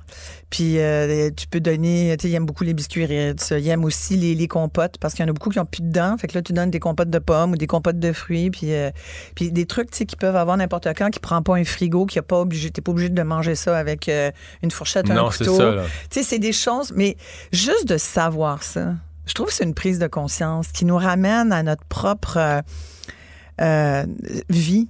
Et je trouve qu'on est, on est gâté, on est choyé, puis il faudrait célébrer ça, puis être un peu dans le communautaire, un petit peu plus dans le communautaire. Tu sais, je donnais une conférence cette semaine euh, auprès de la Chambre de sécurité financière. C'était tous des conseillers financiers qui, qui ont- sont très préoccupés par les changements climatiques, qui sont très préoccupés par la situation sociale. C'était la journée de la hausse des taux d'intérêt et du taux directeur.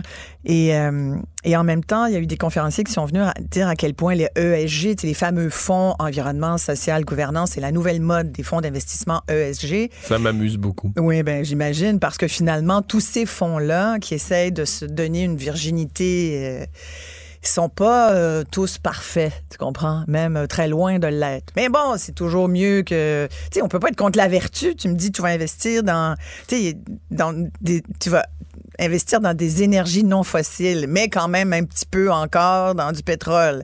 Tu sais, essaies d'être cohérent, conséquent, mais des fois, c'est pas toujours facile. En tout cas, on essaie de tendre vers ça, sauf que ce qui est ressorti, c'est que le fameux... L'environnement, on s'en occupe plus aujourd'hui. La gouvernance, ben là, on n'a comme pas le choix, mais parce que c'est des politiques, parce que donc, c'est de l'imputabilité, mais le S, entre les deux, coincé entre l'économie et puis l'environnement. Le S, c'est quoi? C'est le social. C'est l'humain. L'humain, pourquoi on s'y intéresse jamais? Pourquoi on s'y intéresse Non, quand c'est le trop tard? ESG, le social, c'est le traitement des employés. Oui, mais pas C'est ça que- qui va être traité, c'est ça Oui, qui va être considéré surtout. Oui, mais et- oui, Un mais peu l'engagement social aussi. Mais il faut que ça soit de l'engagement social. C'est- Hmm. Il faut que ça soit du communautaire. Par exemple, à la maison Patricia McKenzie, je leur dis de quoi avez-vous besoin? Je pourrais peut-être le dire à, nos- à nos auditeurs de Cube parce que c'est des gens généreux. Peut-être qu'on pourrait venir vous porter du stock. Puis, euh, moi, je veux toujours donner quelque chose. Je me dis, il faut faire quelque chose. c'est- Et ils m'ont dit, ben, on- nous, on n'a pas les moyens d'avoir un comptoir à- de, de vêtements, mais on a pas loin euh, le comité social Centre-Sud où là, il y a des, des, espèces de coupons magasinage, puis les femmes de la maison de la Mission peuvent aller là. Elles ont aussi l'impression un peu de magasiner. Elles s'achètent du linge, comme tu vois, ce matin, il y avait France qui s'était trouvé une nouvelle paire de bottes qu'elle avait peut-être dû payer 5 piastres ou 10 piastres avec son coupon, même pas payé, probablement que le coupon payait pour les... C'est concours d'échange un peu, tu sais, c'est comme du troc. Mais j'ai été plongée dans un grand besoin d'humanité aujourd'hui. Puis c'est juste ça que je voulais raconter euh, à nos auditeurs, Mario. Isabelle, merci. Fait grand plaisir. Bonne fin de semaine. Pendant que votre attention est centrée sur cette voix qui vous parle ici, ou encore là, tout près ici, très loin là-bas, Ou même très, très loin. Celle de Desjardins Entreprises est centrée sur plus de 400 000 entreprises partout autour de vous. Depuis plus de 120 ans, nos équipes dédiées accompagnent les entrepreneurs d'ici à chaque étape pour qu'ils puissent rester centrés sur ce qui compte, la croissance de leur entreprise. Parce qu'en immobilier, pour être à son affaire, suivez les conseils de nos experts. Via Capital, les courtiers immobiliers qu'on aime référer. Bonne écoute. Casse-tête, devinette, mots croisés. Mario Dumont a la solution à tout. Le gouvernement du Québec a annoncé ce matin un programme d'indemnisation qu'on a voulu garder le plus simple possible si vous avez été évacué à cause des feux de forêt. Mais c'est 1500 dollars par, euh, par ménage, par résidence. C'est comme ça qu'on l'exprime. 1500 dollars montant fixe. Donc, on, vous avez été évacué trois jours, cinq jours, sept jours. On se perd pas dans, on n'a pas de formulaire pour euh, remplir le nombre de jours. C'est un montant fixe. La question qui se pose cependant, c'est qu'il y a les, polices d'assurance qui prévoient, des assurances habitation, qui prévoient des indemnités pour les gens qui sont forcés d'évacuer. Lorsque les autorités les forcent à évacuer, il y a des montants qui sont admissibles. Alors comment est-ce qu'un remplace l'autre? Est-ce que tout ça s'additionne? Louis Cyr, courtier en assurance, expert en assurance, est avec nous. Bonjour. Bonjour. Bon, euh, avant de parler de l'aide du gouvernement, allons-y sur la base. L'assurance habitation, dans beaucoup de cas, euh, couvre ça, l'hypothèse de devoir dépenser une chambre d'hôtel, un restaurant parce qu'on a été évacué. Affirmatif. Dans le fond, la seule disons, condition, si on veut, dans le contrat d'assurance pour qu'un premier 14 jours d'évacuation soit couvert en frais de subsistance supplémentaires, sans nécessairement que la maison soit touchée par un incendie, c'est l'évacuation par les autorités civiles. Alors, ce n'est pas parce qu'on quitte parce qu'on a peur ou qu'on n'aime pas ça rester dans cette région-là. C'est vraiment parce que les autorités civiles nous ont demandé d'évacuer. Et donc, dans ce cas-là, euh, c'est couvert de quelle façon? Qu'est-ce qu'on a comme, euh, comme couverture? Parce que je pense que si on, on envoie des factures à l'assureur en disant, moi, je suis allé vivre deux semaines au Ritz-Carlton, puis j'ai mangé, j'ai mangé au restaurant du Ritz trois repas par jour, et ça va, ça va accrocher quelque part, là. C'est certain. Dans le fond, c'est alors c'est une très bonne question, Mario.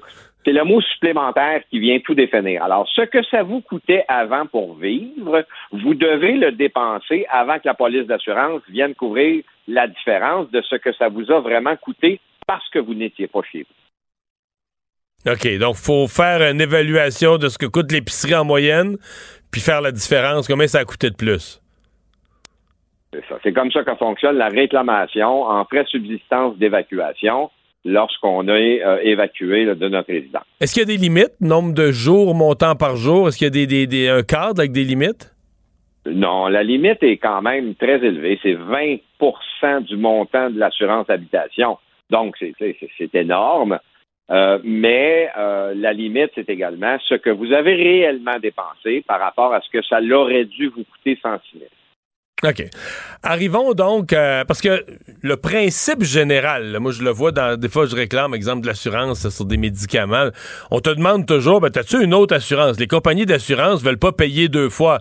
Donc si une personne se retrouvait assurée à deux places, ou une assurance voyage, mettons que tu en as une avec ta carte de crédit, puis tu en as une autre à ton travail, les compagnies d'assurance posent la question, tu ne peux pas réclamer la même perte deux fois.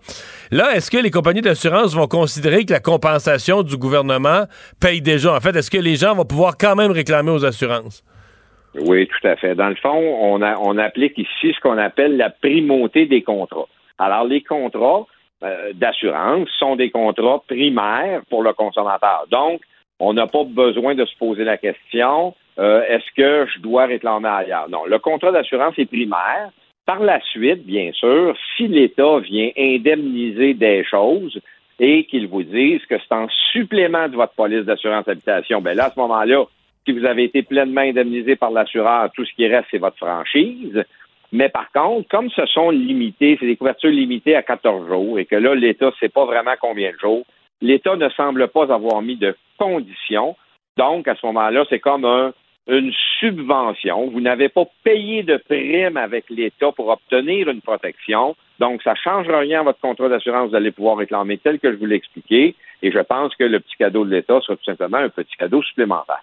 Donc, si vous avez été évacué, ben là, on va pas être cynique, mais si vous avez été évacué, c'était sûrement pas drôle d'être évacué, c'était tragique, mais ceux qui ont été évacués seulement, mettons, une couple de jours, qui le réclament aux assurances, leurs dépenses supplémentaires pour ces journées-là vont recevoir un chèque qui va compenser leurs dépenses supplémentaires. Ben, le 1500 pièces de l'État, euh, c'est comme, euh, ben, c'est, on va appeler ça une compensation morale pour euh, tra- tragédie survenue dans leur vie pendant quelques jours, mais on leur soustraire rien, là. Non, exactement. L'assureur sera pas en droit de dire euh, la subvention là, spontanée de l'État est un contrat primaire à mon contrat. Ce serait très surprenant. C'est presque impossible. Puisqu'on vous a euh, là, sur ce point-là, c'est très clair. Euh, la, la- la couverture, est-ce que c'est euh, feu de forêt? Est-ce que la couverture en assurance habitation est universelle? La forêt brûle, puis votre chalet est dedans, ou votre maison est dedans, puis une balançoire dans le cours, puis un hangar. puis, est-ce que tout est couvert en matière de, de feu de forêt ou il y a une particularité par rapport à d'autres types d'incendies? Non, on a une particularité, c'est que le feu de forêt ne peut être exclu d'aucune couverture d'assurance dans aucun contrat. Euh, hein, sauf l'automobile où est-ce que le feu vol vandalisme s'achète en part. Mais en ce qui concerne nos biens, là, la maison, le contenu, le cabanon, etc., euh, bien, on ne peut exclure l'incendie. Alors, l'incendie de forêt fait partie du mot incendie, tout simplement. Ça ne peut être exclu. Donc, tous les contrats d'assurance peuvent indemniser leur clientèle en feu de forêt pour les limites qu'il y a au contrat, bien sûr. Mais euh, il n'y a pas de particularité ou d'exception. Feu de forêt, c'est couvert obligatoire. Donc, c'est couvert complètement toutes les pertes euh, euh, dans la cour, le bâtiment. On me disait même que les arbres peuvent être couverts si vous avez des, des arbres décoratifs dans votre maison. Il peut y avoir un montant par arbre.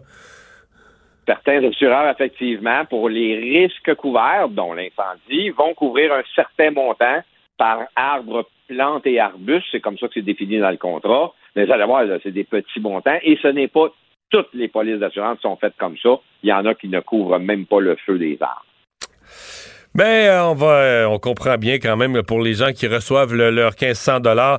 les réclamations, euh, c'est, euh, faut, faut, je suppose que si on est évacué, il faut quand même garder ses factures, les prouver les dépenses euh, spéciales qui nous sont, euh, qui nous ont été imposées par l'événement? Oui, tout à fait. Dans le fond, les chambres d'hôtel, on est facturé, les restaurants, on est facturé, les transports supplémentaires, euh, que ce soit euh, aérien ou terrestre, c'est, facturé. Donc, il faut prouver toujours notre perte avec des factures. Euh, effectivement, c'est un très bon conseil à donner. Et je vous dirais, faites-vous une petite filière feu parce que à un moment donné, il faudra soumettre l'ensemble de toutes ces petites affaires-là. Et puis, c'est facile de perdre ces preuves-là. Ouais, ouais. Et puis, c'est désagréable de ne pas retrouver sa facture. Puis, mais sachez qu'aujourd'hui, par contre, si on a payé avec une carte Interac ou encore une carte de crédit, on, on a plusieurs moyens de retrouver des preuves de paiement. Louis Cyr, merci beaucoup d'avoir été là. Merci, Mario. Au revoir. Pendant que votre attention est centrée sur vos urgences du matin, vos réunions d'affaires du midi, votre retour à la maison ou votre emploi du soir, celle de Desjardins Entreprises est centrée sur plus de 400 000 entreprises à toute heure du jour. Grâce à notre connaissance des secteurs d'activité et à notre accompagnement spécialisé, nous aidons les entrepreneurs à relever chaque défi pour qu'ils puissent rester centrés sur ce qui compte, le développement de leur entreprise. Parce qu'en immobilier, pour être à son affaire, suivez les conseils de nos experts. Via Capital, les courtiers immobiliers qu'on aime référer. Bonne écoute. Mario Dumont, le seul atlas dont vous avez besoin. Un adolescent de 17 ans poignardé. Une autre femme assassinée. Il est visé par des allégations d'inconduite sexuelle. Les formations politiques s'arrachent le vote des familles. Comment faire fructifier votre argent sans risque? Savoir et comprendre les plus récentes nouvelles qui nous touchent. Tout savoir en 24 minutes. Avec Alexandre Morin-Villouellette et Mario Dumont. En manchette dans cet épisode, une indemnité de 1500 dollars pour les évacuations des incendies. L'interdiction d'aller en forêt est levée dans l'est du Québec. La LHJMQ dévoile les nouvelles sanctions pour les bagarres dans sa ligue. Est-ce que ce sera suffisant? Des magasins de champignons magiques pourraient bientôt ouvrir leurs portes au Québec et même à Montréal. Et Donald Trump, l'ex-président américain, visé par 37 chefs d'inculpation concernant des documents top secrets du gouvernement américain. Tout savoir en 24 minutes. Savoir en 24 minutes.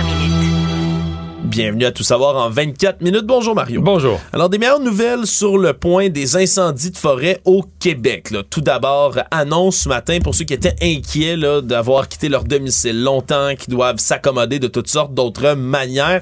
Le gouvernement du Québec tend la main et va offrir un montant forfaitaire de 1500 dollars pour chaque résidence qui a été évacuée au Québec. Je rappelle, il y a un peu plus de 13 000 personnes qui sont évacuées en ce moment dans l'entièreté de la province et en plus vont s'engager du côté du gouvernement à payer 100% des dépenses supplémentaires qui sont engagées auprès des municipalités aussi qui sont menacées par les flammes. Donc c'est de l'aide qui est annoncée aujourd'hui dans une journée qui quand même là, est positive là, sur les bilans qu'on fait de la lutte contre le feu. Les choses s'améliorent un peu partout au Québec malgré le fait que à Nord-Métal, c'est encore là le combat de l'heure contre les incendies. Mais ils ont du renfort là, des pompiers du Nouveau-Brunswick, une quarantaine de pompiers du Nouveau-Brunswick qui sont arrivés ce matin. Parce que ce qu'on voit, c'est que les pompiers de la Sopfeu, euh, ils ont pas eu beaucoup de repos depuis dix jours. Non, ils commencent à être fatigués puis qu'on comprend que c'est pas un corps de travail normal lutter contre le feu. Là. À Nord-Métal, le feu est à moins de 500 mètres de la ville. Il est très très proche. C'est un combat constant de devoir l'éteindre pour éviter qu'il s'approche. Ça fait que ça fait que à 6 h là, 5h30 le soir, c'est pas OK, merci, bye bye, on rentre à la maison. Non, non, on est obligé d'avoir des pompiers jour et nuit qui se battent contre les flammes pour empêcher que ça arrive. Donc l'aide du Nouveau-Brunswick est la bienvenue. Notre collègue euh, de TVA Nouvelle, Yves Poirier, ce matin couchait dans, au, même, euh, au même hôtel, au même hôtel à Lassar, où avaient couché les pompiers du Nouveau-Brunswick, qui étaient arrivés en soirée hier. Il dit que ce matin, ils étaient prêts à passer à l'action. Il dit qu'ils entendaient les moteurs euh, commencer à tourner vers 6h15, 6h30. Euh, les pompiers du Nouveau-Brunswick avaient déjà déjeuné, étaient prêts à partir sur le terrain. Donc, euh, c'est des... Ben, ça doit être des... J'imagine que pour faire ce métier-là, tu dois pas être exactement un train de savate puis quelqu'un qui a, qui a les doigts dans le nez. là. Tu dois être quand même quelqu'un qui, qui, qui aime l'action, qui aime quand ça brasse, qui veut aider, qui déménage un peu. Ouais, puis c'est pas que- toujours, t'as pas toujours l'occasion non plus là, comme pompier, d'entrer justement là, en combat comme ça, d'entrer en action constamment. là. On s'entend, tu t'entraînes toujours pour les moments où il va y avoir des incendies comme ceux-là. Donc, on avait des gens, semble-t-il, prêts à, prêts à vraiment aider, et tant mieux. Ouais, puis c'était pas les seuls renforts non plus. Les avions citernes supplémentaires qui proviennent des États-Unis sont aussi à, à Nord-Métal pour venir aider. Puis on parle aussi de l'ingéniosité, Mario, là, des pompiers quand même, là, qui, est, qui est intéressante dans ces dossiers-là. Justement, Nord-Métal, on dit là qu'ils ont pris un camion benne, entre autres, qui ont rempli d'eau. C'est comme une grosse benne en arrière.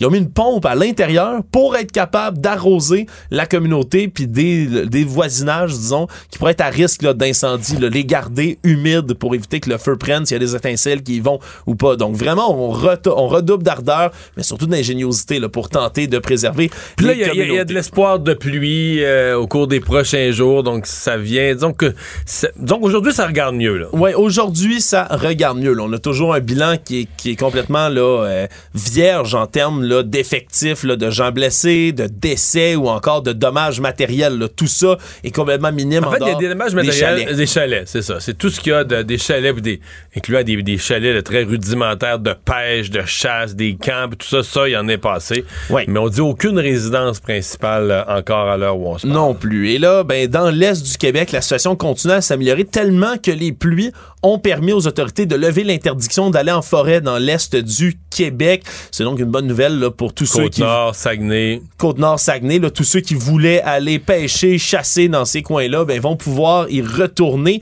Malheureusement, la Mauricie, l'Outaouais, on maintient les signalements dans ces endroits-là. On évite d'aller en forêt parce qu'il n'y a pas eu assez de précipitations encore au sol pour que ce soit considéré comme assez humide pour qu'on puisse, là, bien évidemment, préserver le tout.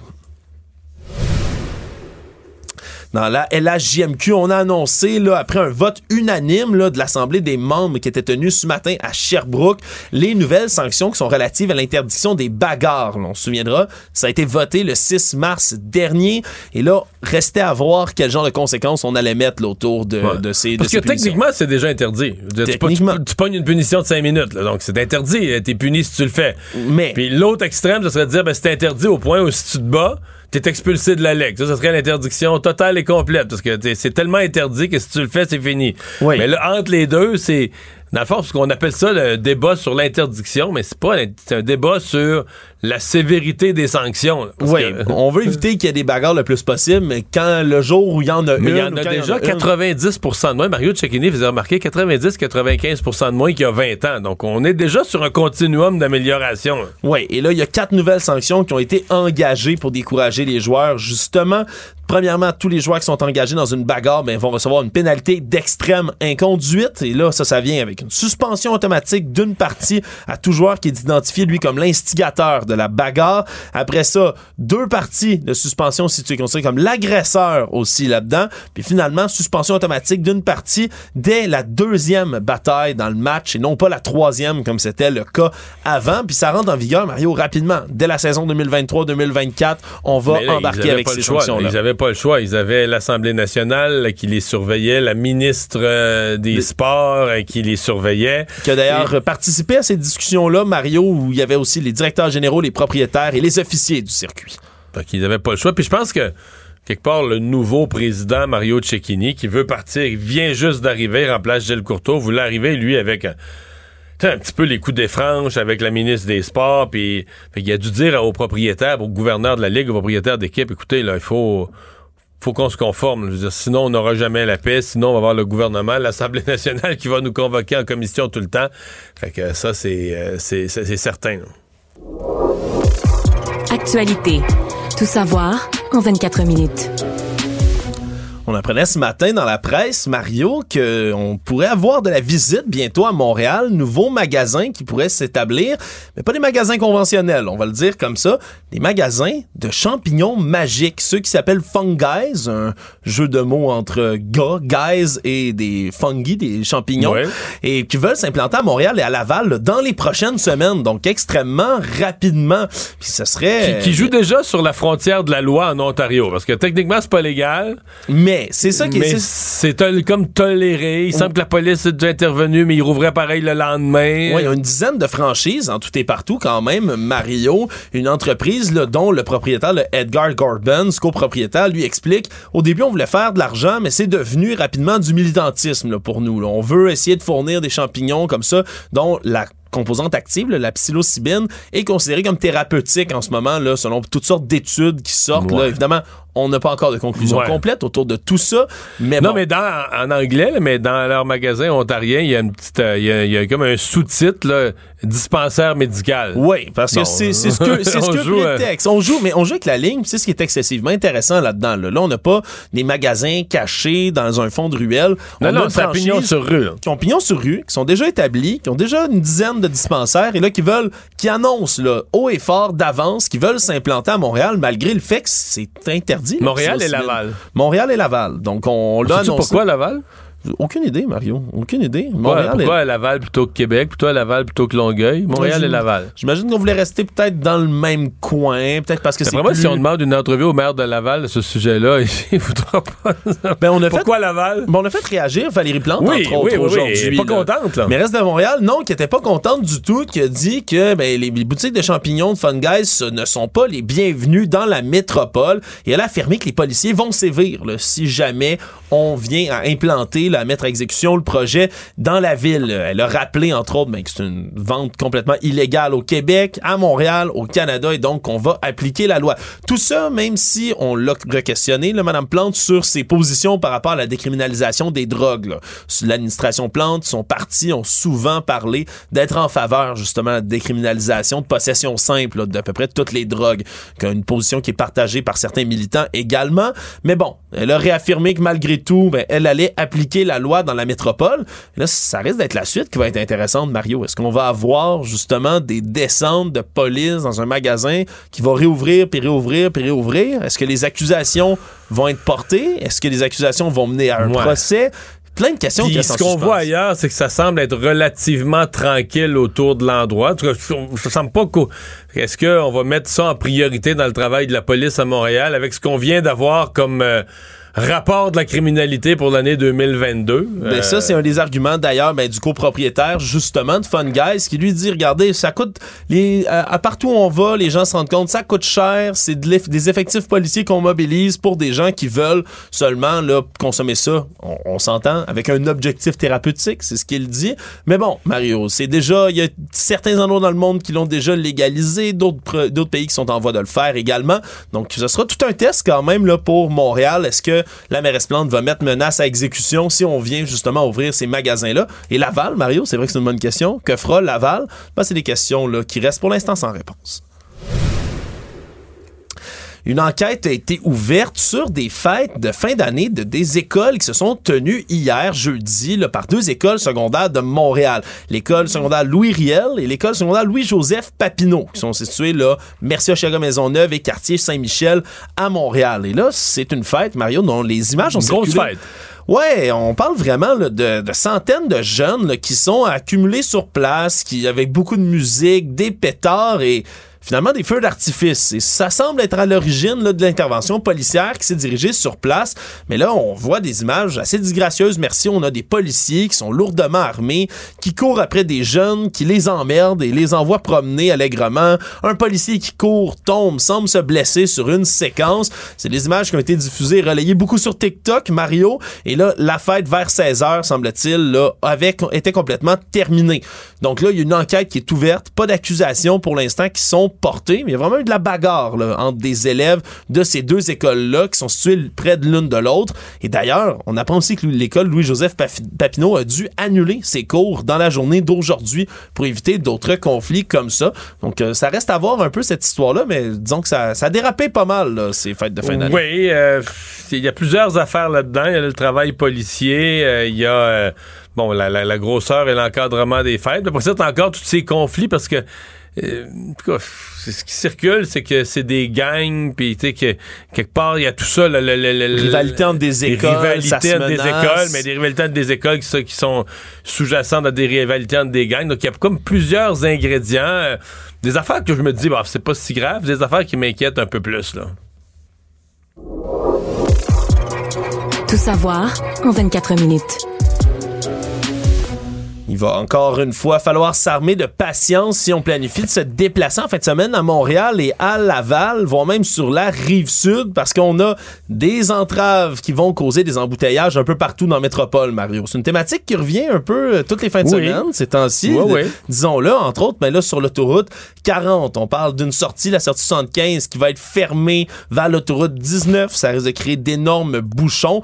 Mais là, euh, il y en a surtout, là, vraiment dans toutes les régions. Là. À Montréal, la bretette de la route 138 en provenance du pont Mercier qui s'en va vers l'aéroport, justement, endroit où on avait décrié de grands problèmes dans les dernières fins de semaine, va être complètement fermé là, de ce soir jusqu'à lundi. Pointe-Claire, même chose. Sortie 53 sur le boulevard des Sources, complètement fermé. Laval, l'autoroute 13 direction nord, complètement fermé. On va avoir le secteur de la Prairie aussi où plusieurs fermetures sont prévues. L'autoroute 15 en direction nord, encore une fois, va avoir des fermetures. Donc, c'est euh, des secteurs où c'est assez Ouais, difficile. Mais en tout cas, mettons, la fin de semaine passée, c'est un peu toujours ce qui arrive. La, la fin de semaine horrible, euh, où les gens pouvaient pas se rendre à l'aéroport, puis certains ont manqué l'avion, est comme devenu un avertissement pour la suite, au point où je pense que sincèrement, il y a plus de gens qui viennent pas à Montréal ou qui restent à la maison ou qui sortent pas. Ou... Un peu comme pour le pont-tunnel. Ouais, ouais, c'est hein. ça, On annonçait fais- l'apocalypse. Mais là, là, on a vécu l'apocalypse une- pendant une fin de semaine.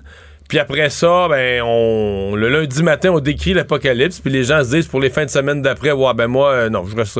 C'est tous ceux qui ont un chalet, une résidence extérieure. Je pense qu'il y a beaucoup de gens qui, carrément, là, sacent leur camp de Montréal, tout simplement. Puis qui doivent partir tôt parce qu'il y a des entraves, encore une fois, ben, sur la 15 Nord. Si tu veux partir de Montréal à l'ailleurs, c'est difficile aussi. Il faut euh, comprendre qu'il va y avoir également là, des entraves dans les secteurs de la rive sud, Sainte-Julie et Varennes aussi, mais pas à cause des travaux, Mario. Le grand défi Pierre Lavoie qui va se terminer sur la rive sud dimanche. Donc, Mais euh, qui ne rentre pas cette année, à- comme d'habitude, la, la- au stade olympique. là, C'est Non. ça. Exact, Mario. Donc, on, on- même le grand défi Pierre Lavoie n'a pas voulu se rendre à Montréal cette année. Économie. La saga entourant l'achat de la franchise de la Ligue nationale de hockey des sénateurs d'Ottawa se poursuit alors qu'il reste seulement deux acheteurs potentiels parce que le milliardaire Steve Apostopoulos là, qui avait fait les manchettes notamment là, auprès du Ottawa Sun en disant être prêt à offrir au-dessus d'un milliard de dollars là, pour la franchise Non, des mais c'est quand même sénateurs. un acheteur sérieux, là, qui est un investisseur dans les, les Commanders, les anciens Redskins de Washington. Il est déjà dans le monde du sport. Oui, c'est un homme qui voulait acheter puis qui était prêt à payer gros, mais là, lui lui, vient de décider de passer un autre appel. On a appris qu'il a retiré son offre d'achat qui avait fait grand bruit. Tout ça à cause des négociations qui traînent en longueur. Selon ce ce qu'on expliquerait, c'est monsieur là, Apostopoulos, lui faisait déjà certaines euh, offres auprès de la partie, voulait entre autres avoir une clause de sortie d'un an. Ça, ça semble avoir échaudé les encanteurs. Bref, trouve que ça prend trop de temps à négocier et a décidé de se retirer de tout ça. Je rappelle qu'au mois de mai, il y a le groupe mené par l'acteur Ryan Reynolds, lui aussi, qui s'était retiré de ses enchères en prétextant justement qu'une période de négociation exclusive lui avait été complètement refusée. Alors là, ben, il reste deux parties, Mario, seulement, qui peuvent l'acheter. Le propriétaire minoritaire du Canadien de Montréal, Michael Lauer, et les frères Jeffrey et Michael Kimmel, qui sont les deux seuls camps en ce moment qui restent en liste. Puis leurs offres, eux, sont en bas du milliard de dollars qui était proposé par M. Apostopoulos. Donc, il faudra voir qui va reprendre la franchise des sénateurs, qui est quand même en vente depuis le 7 novembre dernier. Donc, Mais c'est compliqué, là, ça. C'est la succession euh, d'une famille. C'est, c'est- La famille Melnick, La exact. famille Melnick, c'est. Quand M. Melnick est décédé, disons que la- toute l'histoire des sénateurs a pris une autre tournure et c'est devenu pas mal plus compliqué parce qu'il a investi là-dedans avec son gendre, mais qu'il n'avait pas même Ouais, la même vision un des dossier choses. compliqué. Oui, ça c'est. euh, tu sais, c'est que tu te rends compte, ouais, tout, tout tournait autour du monsieur, là. Et son décès a compliqué les choses, mais bon, là, je pense qu'on arrive à l'étape finale. J'espère, moi, je. ben, on pourrait toujours dire qu'on rêve de l'avoir à Québec, mais moi, je pense qu'on n'aura jamais. C'est impensable. Impensable que l'équipe de la capitale du Canada va être transférée dans la capitale du Québec. Le, jamais le Canada anglais laisserait faire ça. Donc, sachant ça, ben, je souhaite le meilleur euh, aux sénateurs d'Ottawa. Dossier aujourd'hui, Mario, qui va peut-être t'interpeller, toi qui détestes le gaspillage alimentaire. Mais j'ai vu ce dossier-là. Oui, ce qui passait dans The Telegraph. On a entre autres un producteur laitier qui est interviewé, à savoir là, sur, sur la question de 275 millions de litres de lait, de lait pardonnez-moi, qui sont gaspillés chaque année au Royaume-Uni seulement. Là. C'est ce que Pourquoi? lui expliquait. Ben parce que on conserve mal notre lait, on le place mal dans le frigo, Mario. C'est ça qui est le constat qui est à retenir de tout ça. Selon cet expert laitier, ben mettre le lait dans la porte du frigo, comme font bien des gens, mais ça nuit à la conservation du fridge, parce, du lait dans le frigo. Parce que quand on, plus on est proche de l'extérieur du frigo, moins c'est froid. On a tendance à croire que tout le frigo, c'est la même température, c'est uniforme partout, mais c'est au centre du frigo. Mais ce que je comprends, c'est c'est quand tu ouvres la porte du frigo, mettons, tu ouvres la porte pour prendre quelque chose. Oui. Le, en plein milieu du frigo, là, tu sais, où il y a des éléments entassés les uns sur les autres, des pots, tout ça, ça reste plus froid. Alors que dans la porte, à chaque fois que tu l'ouvres la porte, comme il n'y a rien qui protège, ben, tu sais, la, la température est plus variable, elle change plus. Là. Exact, baisse d'un coup, euh, ben, re- remonte d'un coup pour ensuite rebaisser quand tu fermes, tu la, porte. la porte. Donc c'est c'est peut-être euh, c'est peut-être stupide comme Donc, on mais raccourcit, on raccourcit la durée de vie de notre pinte de lait. Exact. Et là, plus les réfrigérateurs modernes là font leur apparition, plus on a comme ça des compartiments spéciaux Mais il en rajoute dans la partout, porte parce que c'est pratique, parce que les maudites tablettes toutes s'empilent, tu vois plus rien, Ben ça oui, vient le bordel là-dedans. Il y a des enfants dans le La fond que tu porte, veux plus voir. Mais non, mais la porte, c'est plein de beaux petits classements. Là. Moi, Ben j'ai été extrêmement déçu de cette étude-là. Oui, parce que t'es un t'es quelqu'un qui mettait son lait dans la porte, Mario? Mais toujours. Toujours. Toujours. Toujours, toujours. C'est particulièrement grave au chalet parce que là, au chalet, on a- on n'est pas là tout le temps. Et, euh, des fois, on est deux semaines sans deux fins de semaine sans y Il aller. faut le sentir le lait quand on revient pas deux semaines au Oui, chalet. monsieur. Ça, Faut le sentir avant de gaspiller un café. Ouais, mais là donc on dit ben c'est Et là, maintenant, j'ai un truc pour le conserver plus longtemps. Ben oui, le mettre au centre du frigo et on dit aussi les autres conseils, remettre le couvercle le plus rapidement possible, éviter de boire directement la bouteille de lait, Mario, ceux qui ont une tendance à faire ça, semble-t-il que ça nuit à la Mais conservation. Là, on rentre des bactéries dedans quand on fait ça, je Oui. présume. Oui, j'imagine. Ça ressemble à ça, Ouais. ce conseil-là. Donc, euh, le lait, ça va au centre du frigo, mesdames et messieurs, si vous le voulez le Mais garder. qu'est-ce qu'on met dans la porte? Faut mettre le, Mais là, ça, c'est une le autre ketchup, question. la moutarde, des affaires Bouteille moins- de vin. Peut-être, non? Ouais, une bouteille de Non, vin pas. blanc, peut-être. Bouteille de, ouais, un rosé, vin blanc, dans, dans la porte. Bon, toutes sortes de suggestions. Si vous en avez, écrivez-nous. On veut les savoir. Le monde. Donald Trump est visé par 37 chefs d'inculpation. C'est la nouvelle qui fait qui secoue les États-Unis et le monde là, qui suit la saga Donald Trump qui ne cesse plus de finir depuis des années. Mais cette fois-ci, Mario, Mais en, termes de gravité, là, ce qu'on voit depuis, depuis deux heures n'a rien à voir avec euh, l'espèce de détournement de fonds dont il a été accusé quand même au criminel, mais pour l'affaire de Stormy Daniels. C'est Ouais. infiniment plus grave. là. infiniment plus grave. Puis quand on parle des 37 chefs d'inculpation, on parle principalement de rétention d'informations portant sur la sécurité nationale, 31 des 37, et les autres, là, à la justice, entre autres, là, des chefs d'inculpation qui visent Donald mais, Trump. Mais avant de parler des chefs, je pense que, Alexandre, là, on est à la radio, évidemment, mais pour le commun des mortels, je pense qu'il faut quand même décrire, parce que moi, à la fin, je pense que c'est ce que les gens vont retenir. Les chefs d'inculpation, on n'est pas tous avocats. Ce sont les photos. Moi, je, présume que certains de nos auditeurs, plusieurs de nos auditeurs, sont dans le même genre d'état. Moi, je pensais que c'était quelques caisses de documents. Je sais pas, entre 5 et 10, peut-être 10 à 15.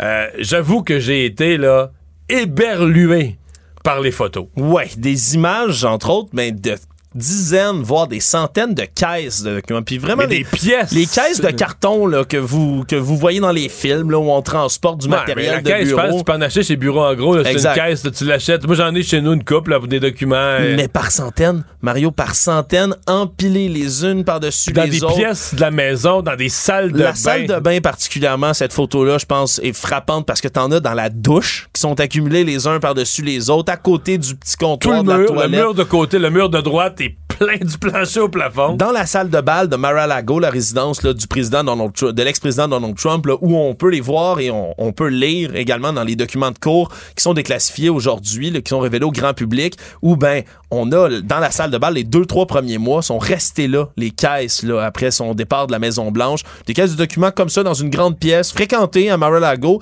mais pas euh, pas des petits secrets Mario, on parle secret nucléaire, secret d'État, des des plans de réponse à des attaques militaires pour la défense nationale des États-Unis, des documents un plan d'attaque contre l'Iran notamment. Un plan d'attaque contre l'Iran notamment. Et là, non seulement on a trouvé tous ces documents-là chez M. Trump, mais après ça, ça s'empire. Il y a on, un enregistrement qui relève de 2021 où il est au New Jersey avec des écrivains, entre autres des biographes qui veulent écrire la biographie d'un ancien membre de son cabinet, Mark Meadows, et il lui parle et M. Trump, dans une conversation, là, maintenant le transcrit complet a été rendu public, est tout simplement hallucinante. On a M. Trump qui, avec son langage habituel, parle aux autres, dit Oui, oui, les militaires m'avaient remis un plan pour attaquer l'Iran, voici euh, le document, puis le montre à des gens qui n'ont pas du tout de classification là, pour voir ces documents-là, sont pas accrédités jamais. Mais en plus, il révèle, il dit lui-même, oui, oui, c'est des parce documents. Parce qu'il révèle poser un geste criminel, parce qu'il il dit que les documents sont pas déclassifiés, donc il dit voici, je me promène et je vous montre des documents que j'ai pas le droit d'avoir. C'est hallucinant, parce qu'il il dit lui-même, s'il y avait euh, peut-être, on aurait pu plaider la stupidité ou l'ignorance en disant, ah, il savait peut-être pas que tel document, même si, même si ça avait été ténu là, et même si ça avait été ténu là dans tout ça, aurait pu dire qu'il ne savait pas, mais là, dit à vous, là, sciemment que ce sont des documents classifiés qu'il n'a pas déclassifiés. Il dit quand j'étais président, j'aurais pu les déclassifier. Maintenant, bon, mais voici quand même, c'est secret, tout ça est très secret. Puis montre les plans comme ça à des gens qui sont absolument pas qualifiés. Ensuite, M. Trump, ben lui, ne tombera pas seul parce qu'il y a des accusations qui sont faites contre son assistant Walt Nota aussi qui lui l'a aidé à dissimuler des documents réclamés par la police fédérale. Après Parce que ça c'est l'autre bout. Quand on lui a dit vous avez des documents, il a jamais collaboré avec la justice. Ben, il a pas voulu collaborer avec la justice, mais non mais seulement de toute façon, il pouvait pas. Il y en avait trop, c'était trop confidentiel, c'était Ben, trop grave. là. Il y avait tellement de documents. Puis là, c'est des textos. Marion, encore une fois, c'est des preuves physiques et tangibles, des textos entre M. Trump ou d'autres membres de son entourage et M. Nauta lui-même. À propos des documents. À propos des documents, qu'est-ce qu'on cache, qu'est-ce qu'on déplace, où ça s'en va. Tous ces textos-là là, sont archivés, sont inclus dans l'acte d'accusation, tout comme les photos qui ont été démontrées un peu partout. Et dans tout ça, ce qui est fou, c'est que M. Trump, en ce moment, est en train là, de se débattre comme un beau diable sur toutes sortes de choses là, depuis les Ouais, actes d'accusation fasse, là? Il peut juste dire que tout ça, c'est de la politique, qu'on veut le détruire, on est sur son dos. C'est Ouais, sûr qu'il va il- dire ça. Il n'arrête pas de dire que c'est des faussetés, que c'est évidemment tout est inventé. Et pointe entre autres une photo particulièrement. C'est une des photos qui est révélée dans tout ça. On voit une caisse renversée au sol avec des documents. Pointe là-dessus et en disant il y a des découpures de journaux, c'est rien d'autre. Mais le grand problème, c'est que c'est même pas une photo prise par la FBI. C'est une photo envoyée du téléphone cellulaire de l'assistant en question qui sera inculpé lui aussi de différents chefs d'accusation. Non, vraiment Mario, c'est énorme ce qui tombe depuis tout à l'heure. On a, si c'était pas M. Trump et le fait qu'il est en téflon puis qu'il semble survivre à tout Mario, on dirait qu'il est fini, mais M. Trump étant ce qu'il est, rien n'est garanti. À suivre, c'est mardi là, vraiment qu'il va être officiellement accusé euh, devant la justice. Euh, rés- résumer l'actualité en 24 minutes, c'est mission accomplie. Tout savoir en 24 minutes. Un nouvel épisode chaque jour en semaine. Partagez et réécoutez sur toutes les plateformes audio. Disponible aussi en audiovisuel sur l'application Cube et le site cube.ca. Une production Cube Radio. Pendant que votre attention est centrée sur vos urgences du matin, vos réunions d'affaires du midi, votre retour à la maison ou votre emploi du soir, celle de Desjardins Entreprises est centrée sur plus de 400 000 entreprises à toute heure du jour. Grâce à notre connaissance des secteurs d'activité et à notre accompagnement spécialisé, nous aidons les entrepreneurs à relever chaque défi pour qu'ils puissent rester centrés sur ce qui compte, le développement de leur entreprise. Parce qu'en immobilier, pour être à son affaire, suivez les conseils de nos experts. Via Capital, les courtiers immobiliers qu'on aime référer. Bonne écoute.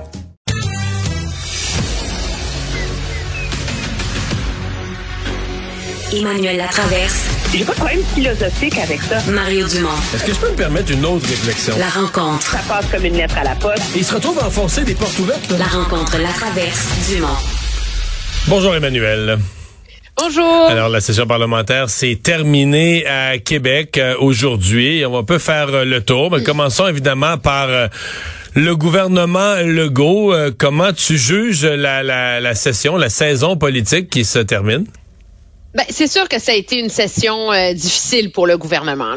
Des nouveaux ministres qui trouvent leur repère, euh, comme Bernard euh, Drainville, puis des reculs tellement spectaculaires qu'ils ont eu l'air de faire dérailler euh, l'agenda du gouvernement, comme par exemple sur le, troisième lien, mais il y en a eu beaucoup de recul hein, finalement, tu de, vraiment mettre les freins sur les maternelles 4 ans, euh, de se dire bon, on va hausser les seuils d'immigration finalement parce qu'on n'a pas le choix, euh, on va refaire une autre réforme en éducation parce que la dernière était bâclée, puis c'est ça qui fait qu'on a un gouvernement qui a l'air d'être beaucoup sur la défensive. Mais est-ce que c'est le signe d'un mauvais gouvernement là, tu d'un gouvernement brouillon, tu sais, qui sait pas où est-ce qu'il s'en va, comme le laisse entendre le Parti libéral? Moi, je suis pas certaine. Je trouve que je vois là-dedans l'image d'un gouvernement qui, après quatre ans de, de, au pouvoir, saisit ce qu'il faut vraiment faire pour mener ces réformes ouais. à bien et donc qui réajuste le tir dans les dossiers les plus stratégiques. Donc, mais, mais Emmanuel, Emmanuel, une mauvaise session. ouais, quand tu réalises les bonnes décisions. Ouais, mais c'est ça. Quand tu réalises pas tes promesses, ça peut vouloir dire deux choses. Ça peut vouloir dire que tu es un mauvais gouvernement incapable de, ré de réaliser ses promesses. Ça peut aussi vouloir dire que tu avais fait des promesses mal mesurées, mal ficelées, mal attachées, puis qu'elles sont pas sont pas faisables ou sont c'est même plus souhaitable de les faire. Les deux hypothèses. Il y a deux raisons pourquoi tu réalises pas tes promesses. Là. Ouais, mais moi je pense que c'est un gouvernement qui se rend compte qu'il a fait des promesses un peu tout croche pour gagner l'élection la première fois, bon. puis que là maintenant euh, est obligé de remettre la pâte à dents dans le tube. Tu sais, je veux dire la, la, réforme en immigration de Christine euh, Fréchette désavoue essentiellement complètement ce qu'avait fait Simon Jolin Barrette. Euh, Bernard Dréville en éducation sur les centres de services scolaires, ça ça vient sérieusement corriger ce qu'avait fait Jean-François. Ça vient Robert, compléter. Monsieur Legault nous l'a hein? expliqué, ça ça corrige pas, ça vient compléter. Monsieur Legault nous l'a expliqué l'autre jour. Oui, c'est drôle comment lui qui qui souvent se met les pieds dans les plats à être pas euh, à, être euh, approximatif dans son langage. Quand il s'agit d'essayer de nous convaincre qu'un cercle est un carré, là, il trouve vraiment il le est précis, mot idéal okay. et parfait, complété. c'est ça, c'est complété. Euh, bon, là, on, le gouvernement finit sa session, et pour le gouvernement, ça finit jamais. Euh, il faut regarder de quelle façon ils ont aussi mis la table pour ce qui s'en vient. Et fin d'été, début d'automne, euh, on voit tous poindre le gros dossier des négociations. Ben, les négociations du secteur public sont déjà amorcées, mais disons que là, on est dans une phase, phase exploratoire, on s'étudie, on est dans les offres préliminaires, mais ça va se corser là, dans quelques semaines. Oui, ça va se corser parce que les, les syndicats se sont donné les moyens d'obtenir des votes de grève à l'automne. Ce qui est intéressant, moi, je trouve, puis là, on commence à être habitué au style Legault, là, mais c'est comment dans ce dans ce tango face aux syndicats, M. Legault est toujours apte à vouloir mettre de l'huile sur le feu. sais, il veut toujours faire monter la tension d'un cran. C'est vraiment ce qu'il a fait aujourd'hui en disant Ah, j'ai dit à mes députés là, de se reposer parce que ça va être un automne chaud. Là, sais. Donc, c'est il, il laisse planer il prépare le terrain au fait qu'on peut se retrouver dans un contexte euh, euh, de grève, de grève générale, de grève des profs, et que ça pourra être difficile. Est-ce que est-ce qu'on va se rendre là? je vais t'avouer, je suis pas capable de me faire une tête. Toi, tu as peut-être une plus grande expérience que moi là-dessus. Je pense que de part et d'autre, on fait monter là, tout ça. Mais euh, est-ce qu'il y a une patience de la population pour ça? Euh, et est-ce que Hmm. c'est ça qui va refroidir les syndicats? Ou est-ce qu'ils se disent c'est notre chance ou jamais de faire des méga grosses avancées, fait que go, on y va, tu sais? Mais euh, Et on prend le risque. Emmanuel, moi hier là, à LCN, j'ai reçu Christian Daigle, le président du syndicat de la fonction publique, là, des fonctionnaires du gouvernement du Québec. Et lui, là, il m'a dit quoi, tu penses? Écoute un peu, le gouvernement vient de s'augmenter cette du semaine. salaire des élus. Ben oui, les même. députés cette semaine, ils se sont augmentés de 30 30 dans un an, 30 dans un an d'un seul coup.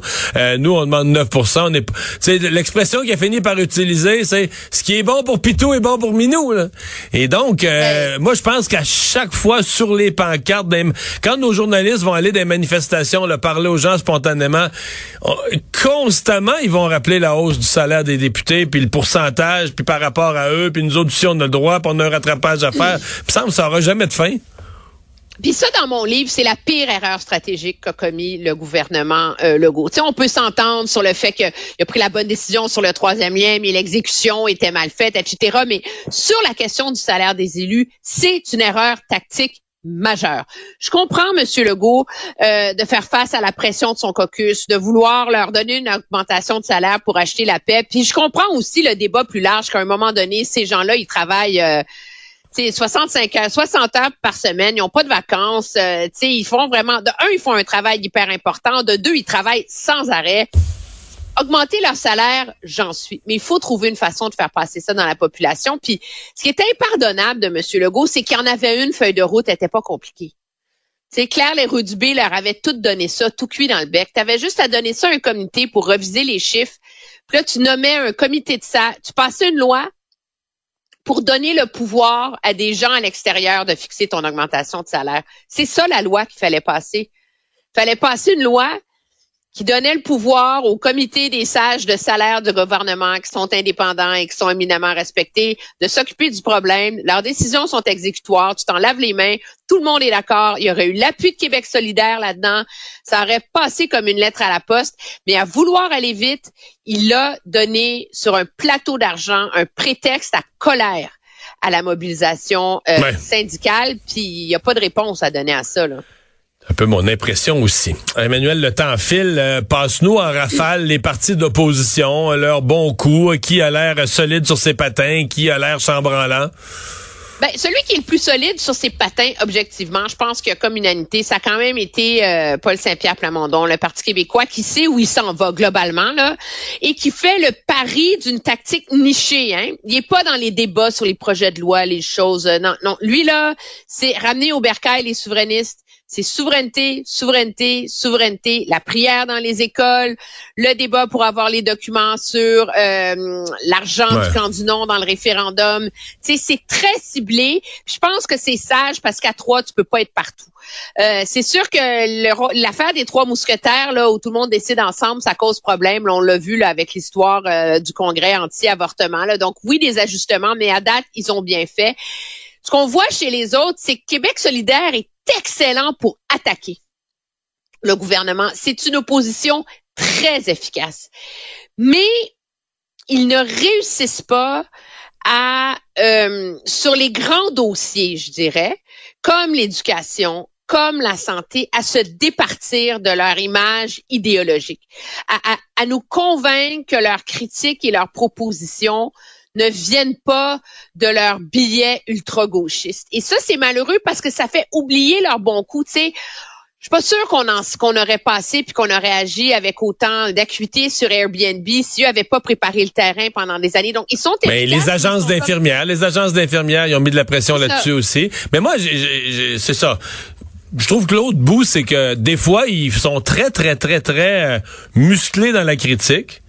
Disent, nous, on, on fait des propositions. Là, tu dis, ah, tabarouette, t'es sur le bout de ta chaise, c'est quoi la proposition? Ah ben, il faudrait faire une commission dans, une commission parlementaire sur le sujet. Fait que ah ouais, ok, on va faire. C'est, sûr que tu peux pas Non, te tromper là, en disant ça. On, fait une commission parlementaire, puis on fait venir des gens, ils vont nous parler. Mais, mais tu sais, c'est- comme, c'est comme l'histoire, dire euh, que tu sais pas. en- C'est ça, t'attaques le gouvernement parce qu'il sait pas quoi faire, mais finalement tu dis, ben moi non plus, je sais pas quoi faire. Mais non, mais sur l'histoire du congrès anti-avortement, là, tu sais, je veux dire, là, on voulait faire venir des philosophes puis des éthiciens, là. Hey, écoute, mon ami, là, demande à un avocat de t'expliquer, tu vas, tu vas comprendre, là. Tu sais, je veux dire, ça manquait tellement de courage. Puis, le Parti libéral, ben, une chance qu'ils ont Marois là, qui est comme, tu sais, qui mène la charge puis qui le fait très bien avec force euh, en, en éducation. Mais la réalité, c'est sur l'enjeu de l'économie, ils n'ont pas fait une égratignure dans le gouvernement.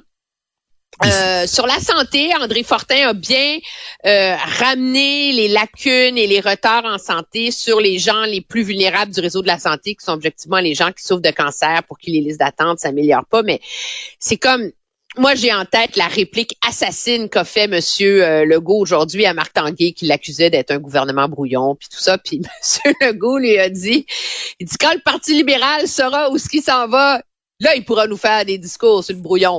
puis c'est un peu ça. sais.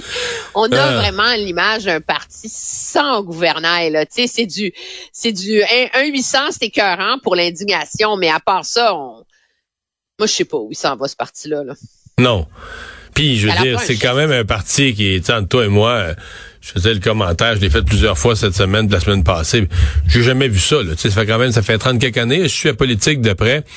Quand il y a un vide au poste de chef, là, je veux si les téléphones sont rouges, ça s'active, le monde, ça fait des tournées des régions parce que tu veux attacher des appuis, là. Parce que plus vite, tu sais, Bernard Landry, Pauline Marois, quand ils ont pris la direction du PQ à l'époque, parce que tu avais un chef qui, en 24 heures, 48 heures, faisait tellement de téléphones, il y a tellement de gens qui disaient, oui, Bernard, je t'appuie, ok, ah oui, Bernard, je vais t'appuyer, que plus personne pouvait se présenter parce que t'avais, tu avais ficelé, t'avais fait une brochette tellement grosse de tout, de tous les appuis importants du parti que les autres étaient obligés de se dire, ah ben, la course est réglée. Mais là, t'as-tu déjà vu ça? Il, il se passe rien. Il t'entend pas parler, t'entends, il y a des rumeurs, des gens qui ont dit on est intéressés, mais t'entends pas dire, ah, là, hier soir, il était à Shawinigan, puis il était dans un, il a rencontré du monde dans Non, un restaurant, dans la salle du fond, puis il se passe rien, là. S'il repousse la course à la direction, là, comme il ne cesse de le faire, là, c'est pas parce que oui, tu comprends, on veut se donner le temps de réfléchir, André Pratt sillonne le Québec, il faut penser, on va écrire un livre sur le libéralisme, mais on veut pas que notre chef arrive trop tôt, il va se faire euh, étiqueter par le gouvernement. C'est parce qu'ils ont personne à présent. Tu sais, s'il y avait du monde là qui était prêt, là, qui moi je vais, se mode brasser à cash, puis tu sais, ça te prend deux, trois personnes qui disent ça, puis tu l'as ta course là. Mais Ouais, c'est ça. Hey! C'est un petit peu ça. Hey, bonne fin de semaine. Bye. au revoir. Pendant que votre attention est centrée sur vos urgences du matin, vos réunions d'affaires du midi, votre retour à la maison ou votre emploi du soir, celle de Desjardins Entreprises est centrée sur plus de 400 000 entreprises à toute heure du jour. Grâce à notre connaissance des secteurs d'activité et à notre accompagnement spécialisé, nous aidons les entrepreneurs à relever chaque défi pour qu'ils puissent rester centrés sur ce qui compte, le développement de leur entreprise. Parce qu'en immobilier, pour être à son affaire, suivez les conseils de nos experts. Via Capital, les courtiers immobiliers qu'on aime référer. Bonne écoute.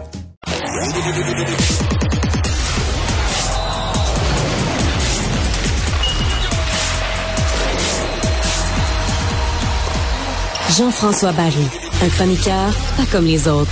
Salut Jean-François.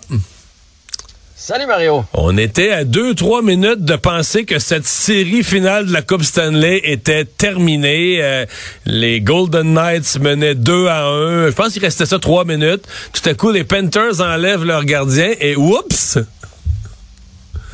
Ben, c'est une bonne chose. On va avoir une série, parce que sinon, on n'avait pas de série à 3-0. Mais ça, c'est tellement la recette des Panthers depuis le début des séries, là, on va se le dire. Ils se sont fait dominer, comme dans plusieurs matchs. Bobrovski a fait les arrêts, et finalement, en fin de rencontre, Matthew Ketchuk, qui joue les héros, encore une fois, pousse sans prolongation. Puis ils vont chercher ça hier, euh, cette, rencontre. Euh, ils ont été, euh, ils ont joué un style plus serré, comme ils nous avaient habitués depuis le début de les séries. Puis l'autre chose que moi j'ai remarqué, c'est que Vegas s'est peut-être un peu assis sur le. Je pense qu'ils ont essayé de gagner ça 2 à 1. Tu sais, au lieu de continuer de jouer puis de dire on y va puis on fonce, ils se sont cramponnés un peu en défensive puis ça leur a joué un tour en fin de match. Ouais. Mais ouais, on a une série, là.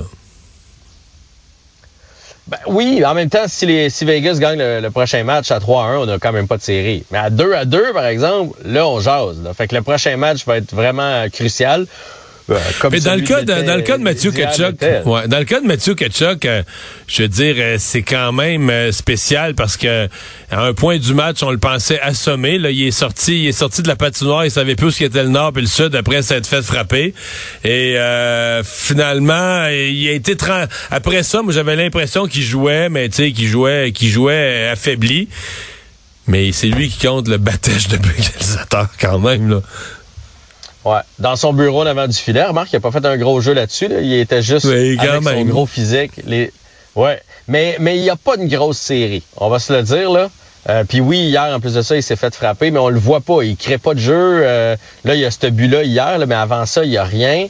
Là, Barkov semble blessé à une hanche. Là. Ils ont montré les images hier pendant la, diffusion. Là, de, il parle avec le trainer, puis après ça, il s'en va, pas avec le, le- préparateur physique, là, j'imagine, ou physio, je ne sais trop. Après ça, il s'en va voir Paul Morris, puis là, Paul Morris pointe la hanche. Fait que, on comprend pourquoi euh, Barkov est pas le, le Barkov qu'on connaît. Fait que, tu sais, si Ketchuk est pas là, Barkov est pas là, euh, ça repose sur Bobrovski. Moi, je pense encore que Vegas va aller chercher cette série-là. Hier, ils ont dominé. Euh, ils n'ont pas été capables de prendre une avance de deux buts, puis c'est ça qui leur a coûté à partie. Euh, commentaire de John Scott sur la, construction du Canadien autour de deux joueurs, deux grosses signatures, Suzuki et Caulfield. Lui, n'y croit pas tellement. Ouais, ça, John Scott, il a déjà joué pour le Canadien, il a joué pour plusieurs Oui, équipes. quelques C'est un matchs, gros hein. bonhomme, c'est un policier. Euh, c'est un gars, souvenez-vous, il y avait, il y avait eu une croisade pour lui là, pour qu'il aille au match des étoiles. Il avait compté un but. Trouve qu'on est. Ouais, on- il trouve qu'on est trop petit. Il trouve que le Canadien fait mal ça. Je sais pas ce que toi t'en penses, mais moi, je, moi, je suis pas d'accord avec ça. Ah, non, euh, ben, Hughes l'a dit hier. on- Lui, il dit pour se Lui, rendre en finale de la Coupe Stanley. Si tu regardais le match d'hier de finale de la Coupe Stanley, tu dis quand même il va falloir entourer Suzuki puis euh, Caulfield de, de joueurs robustes pour euh, espérer. Ben, c'est en plein ça. C'est en plein ça, mon point. D'avoir des petits joueurs, c'est pas grave. C'est de les entourer. Présentement, qui s'enligne pour le Conn Smythe? C'est Marchesso. Marchesso fait 5 pieds et 9. Fait que, tu sais, c'est- pas grave d'avoir un, un à 5 et 7. Il y a un rôle bien précis dans l'équipe. Caulfield, c'est de scorer des buts. Si c'était ton grinder de troisième trio, là, on a un problème. Mais, tu sais, dans ce cas-là, sinon, Connor Bedard, on le laisse faire. Il fait 5 et 9, Connor Bedard, là. Fait que, euh, c'est- tu sais, fait que moi, je, moi, je suis pas d'accord avec lui. Euh, tu peux pas avoir trop de Gallagher, Caulfield, Harvey Pinard. Puis oui, ça te prend des joueurs physiques. Mais tu sais, quand les Pingouins ont gagné la coupe, c'était rapide. Quand le Lightning a gagné la coupe, c'était des skills. Mais, le- mais le Là, problème, le Canadien est pas rapide. Le, le Canadien est lent. Euh, tu sais, pas, pas lent dans le sens. Il y a des joueurs qui patinent vite dans le groupe. Il y a plusieurs joueurs lents quand même. On a nommé Gallagher. Mais sais, les joueurs savent pas où l'autre est. Ils passent beaucoup de temps avec la rondelle à se demander, OK, qu'est-ce que je fais avec? Tu sais, le jeu rapide, là, c'est que la rondelle est toujours en déplacement avec le joueur, puis il reçoit sa palette. Parce que le Canadien, bon, c'est sûr qu'il manque de talent là, présentement, mais la passe est toujours d'un patin. Avec là, le gars s'ajuste. Il fait. Ça fait T'as peut-être deux, trois exceptions. Peut-être le, duo Suzuki-Caulfield est l'exception. Mais tu j'entends des fois des commentateurs qui parlent de la rapidité du Canadien. Je trouve ça tellement drôle. Oui, t'as quelques joueurs, quelques joueurs qui patinent rapidement, quelques joueurs, euh, deux ou trois qui peuvent faire de la passe rapide, mais de façon générale, tu sais, les sorties de zone, tu vois les gars réfléchir, que c'est plus la- la- les autres, l'échec avant arrive à deux, trois. C'est lent, là, tu sais, ça, ça se passe pas, ça réfléchit. c'est qu'il y a bien des gens qui euh, confondent patiner vite puis jouer vite. Ben oui. ben jouer oui. vite, ça veut dire qu'elle reste pas longtemps. Tous les gars de la Ligue nationale patinent vite. Là. Euh, puis, puis rarement, ils sont capables d'aller à pleine vitesse de toute façon. Jouer vite, ça veut dire faire ta relance vite, les passes vite, que tu, tu la reçois, tu sais déjà où elle va aller. Mais ça, c'est une question de talent. Et moi, je trouvais que le Canadien, en début d'année l'année passée, Mario, souviens-toi, quand nos défenseurs de premier plan étaient blessés, le Canadien jouait plus vite parce que les jeunes, euh, les, les jeunes comme Harris, euh, ça a de la relance. Ça l'a appris le nouveau hockey. Fait que je pense que dans les prochaines années, on va être plus rapide à cause de ça. C'est des gars qui pensent vite puis qui sont habitués de jouer vite. Puis dans le junior, dans le collégial, tout ça, ils jouaient rapide puis ça va, ça va y aller. Puis pour finir avec le point de John Scott, là, Nick Suzuki, arrêtons de dire que c'est un petit bonhomme. Tu sais. Il Non, fait 5 et 11. Puis c'est, c'est le gars le plus pesant en bas de six pieds de la Ligue nationale de hockey. Il est bâti solide. Il a jamais été blessé depuis le début de sa carrière. Je veux dire, je comprends que c'est pas un 6 et 2, là, mais à un moment donné, 6 et 2 Non, non, ou 5 c'est et un, 11. c'est un tough. là. C'est c'est sûr que Suzuki, c'est- c'est c'est construit tough. Là. Ça, se, ça se sent. Hey, merci Jean-François. On s'en reparle. Bye bye, bonne fin de semaine. Pendant que votre attention est centrée sur vos urgences du matin, vos réunions d'affaires du midi, votre retour à la maison ou votre emploi du soir, celle de Desjardins Entreprises est centrée sur plus de 400 000 entreprises à toute heure du jour. Grâce à notre connaissance des secteurs d'activité et à notre accompagnement spécialisé, nous aidons les entrepreneurs à relever chaque défi pour qu'ils puissent rester centrés sur ce qui compte, le développement de leur entreprise. Parce qu'en immobilier, pour être à son affaire, suivez les conseils de nos experts. Via Capital, les courtiers immobiliers qu'on aime référer. Bonne écoute. Ouais. des indemnités? Ben, content. On n'est jamais content euh, d'évacuer, mais je pense que ça va les aider. 1500 dollars, c'est pas rien. Premier ministre François Legault qui parlait ce matin du- de l'élément central du plan d'indemnisation qu'il a annoncé aujourd'hui. Mario et Philippe Vincent sont avec nous pour en parler. Euh, Québec, on sait, on en parlait tout à l'heure, offre 1500 dollars d'indemnité par résidence évacuée, va aussi rembourser les municipalités pour leurs dépenses, et ce, à 100 Mario, on va commencer avec le 1500 dollars pour les citoyens. Est-ce le bon montant? Il n'y a pas de montant précis ou de bon montant. C'est que tu fais un compromis. À partir du moment où tu décides que le programme va être simple et tu donnes un montant fixe, tu fais un compromis sur l'espèce de justesse de la situation particulière de chaque personne. Mais c'est parce que tu te lances là-dedans. faut que tu développes un formulaire, faut que tu imprimes des formulaires, faut que tu aies des fonctionnaires qui vont administrer les formulaires. On a voulu éviter tout ça. Donc, il allait avec une compensation simple. Euh, et j'ajoute, c'est important de le dire, les gens qui sont évacués, je viens de faire une entrevue ici à Cube Radio, euh, ne, ne jetez pas parce que vous êtes compensé par le gouvernement vos preuves pour les assurances.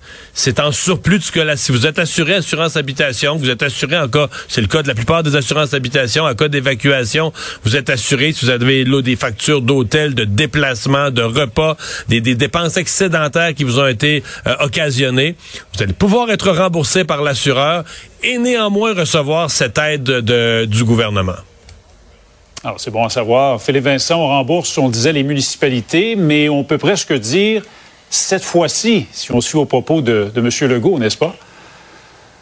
Euh, oui, mais va falloir avoir cette réflexion plus large parce que c'est peut-être pas la dernière fois que ça arrive. Euh, quelle ville va rembourser quoi? Est-ce que c'est à Robertval de rembourser les frais d'hébergement ou c'est à Chibougamau? Est-ce que c'est Chibougamau qui analyse les autobus? Euh, le contribuable, c'est le même un peu partout. Donc, est-ce que les gens de Chibougamau doivent payer parce qu'ils sont plus proches de la forêt ou collectivement, va falloir éponger cette, cette facture-là? Ça va faire partie des discussions avec les municipalités. François Legault semble vouloir taper beaucoup sur, cette, euh, sur ce clou-là en disant que les municipalités vont devoir faire leur part. Mais peut-être qu'on va tout pouvoir mettre ça dans le mélange d'adaptation au changement climatique, de dire quand il y a des évacuations, inondations et autres, ben, qui va payer, comment on va se séparer la facture. Vaut mieux en parler avant qu'en pleine crise, parce que ça, ça, paraît toujours mal quand on, est, euh, quand on a les deux pieds dedans. là. Voilà. Par ailleurs, messieurs, c'était la dernière journée de la, session à l'Assemblée nationale avant la pause estivale, la journée des bilans traditionnels. On vous a donc demandé à chacun de désigner votre étoile, mais aussi votre bonnet d'âne aux mauvais élèves en cette euh, fin de session. On va commencer avec toi, Mario. Tu as choisi M. Bonardel et un trio de ministres de Québec.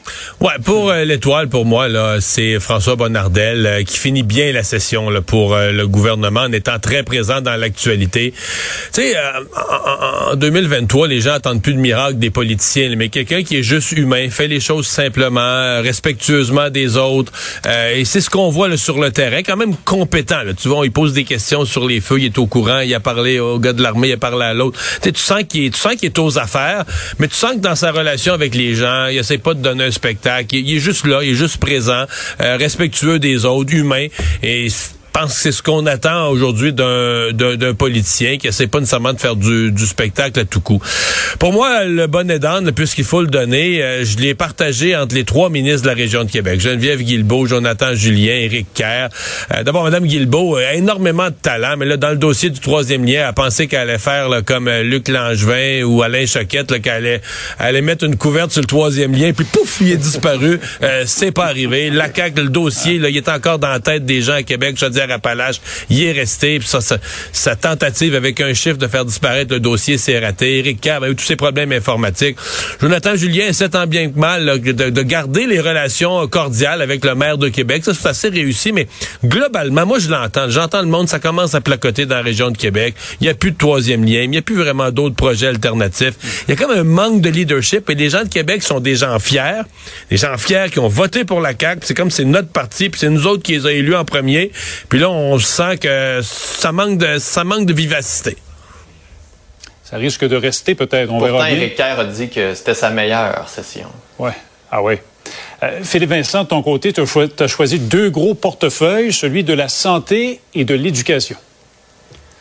Oui, donc euh, l'étoile pour euh, Christian Dubé. Hein, certains prédisaient une troisième euh, guerre mondiale avec sa réforme. Finalement, il s'est entendu quand même avec les médecins omnipraticiens, donc les médecins de famille, les médecins spécialistes aussi, euh, avancé pour abolir les agences de placement privé pour les infirmières. Donc il y a quand même beaucoup de travail qui est fait et il est en train d'amorcer sa réforme avec l'oreille ouverte à certaines modifications, une ouverture pour avoir des modifications aussi décentralisées tout en centralisant. Donc c'est un travail qu'il fait et qu'il continue de mener. Il y a encore une confiance dans son... Le réseau lui fait encore confiance, même si avec certains syndicats, c'est c'est plus difficile. Reste à voir par contre pour les patients. Il va falloir bientôt que les patients commencent à ressentir les effets de cette réforme-là qui puisse continuer euh, d'avoir une étoile dans son cahier. Celui qui mérite le bonnet d'âne de l'autre côté, c'est celui à l'éducation. Bernard Drinville, qui a vraiment connu une session difficile. Ça a commencé avec les critiques d'un directeur général pour les maternelles 4 ans au lac Saint-Jean. Après ça, la liste de problèmes. Bon, il y a eu la réaction au troisième lien où ça a été euh, assez difficile. Euh, il y a sa réforme qui a été déposée où finalement le fait de vouloir trop centraliser les pouvoirs entre ses mains a écarté euh, tout le reste qui était intéressant à l'intérieur de cette réforme-là. Sur la vétusté des écoles, il disait, oh, les écoles avaient bonne mine, même si les plans du gouvernement disent qu'il y a des problèmes, même si la vérificatrice générale dit qu'il y a des problèmes avec les bâtiments. On n'a pas beaucoup parlé de pénurie de main-d'œuvre dans cette session, alors que c'est le gros problème criant, important. Euh, sa déclaration sur les salaires des élus, l'augmentation du salaire versus celle que les professeurs demandent, les infirmières aussi. Donc, Bernard Drinville risque en ce moment de se mettre à dos le réseau. Il n'en a pas besoin vu qu'il veut amener ses, réformes. Il s'est un peu racheté là, dans les dernières semaines en parlant de consultation sur la langue française, consultation aussi pour l'examen nécessaire pour les professeurs. Pour le reste, euh, ça avait bien commencé, mais cette session-ci euh, rend le travail de M. Drainville très, très, très difficile pour la suite. là. Voilà. Alors, c'est terminé pour la session à l'Assemblée nationale. Il y aura certainement beaucoup d'événements au cours de l'été. Une reprise des travaux, bien sûr, à l'automne. On va suivre ça. Ça, ça, ça sera un automne chaud, nous a dit aujourd'hui euh, M. Legault. Alors, ça reste à voir. Mario Dumont, Philippe Vincent Foisy, merci et bonne fin de semaine Au à vous deux. Ah, C'est ce qui termine notre semaine euh, et notre émission d'aujourd'hui. Je vous souhaite une excellente euh, fin de semaine. Euh, Profitez-en bien. Ça a l'air qu'il va faire plus beau que ce qu'on a connu au cours des derniers jours. On se donne rendez-vous. Ça va être ma dernière semaine de l'année. On se donne rendez-vous lundi 15h30. Bye bye. Cube Radio.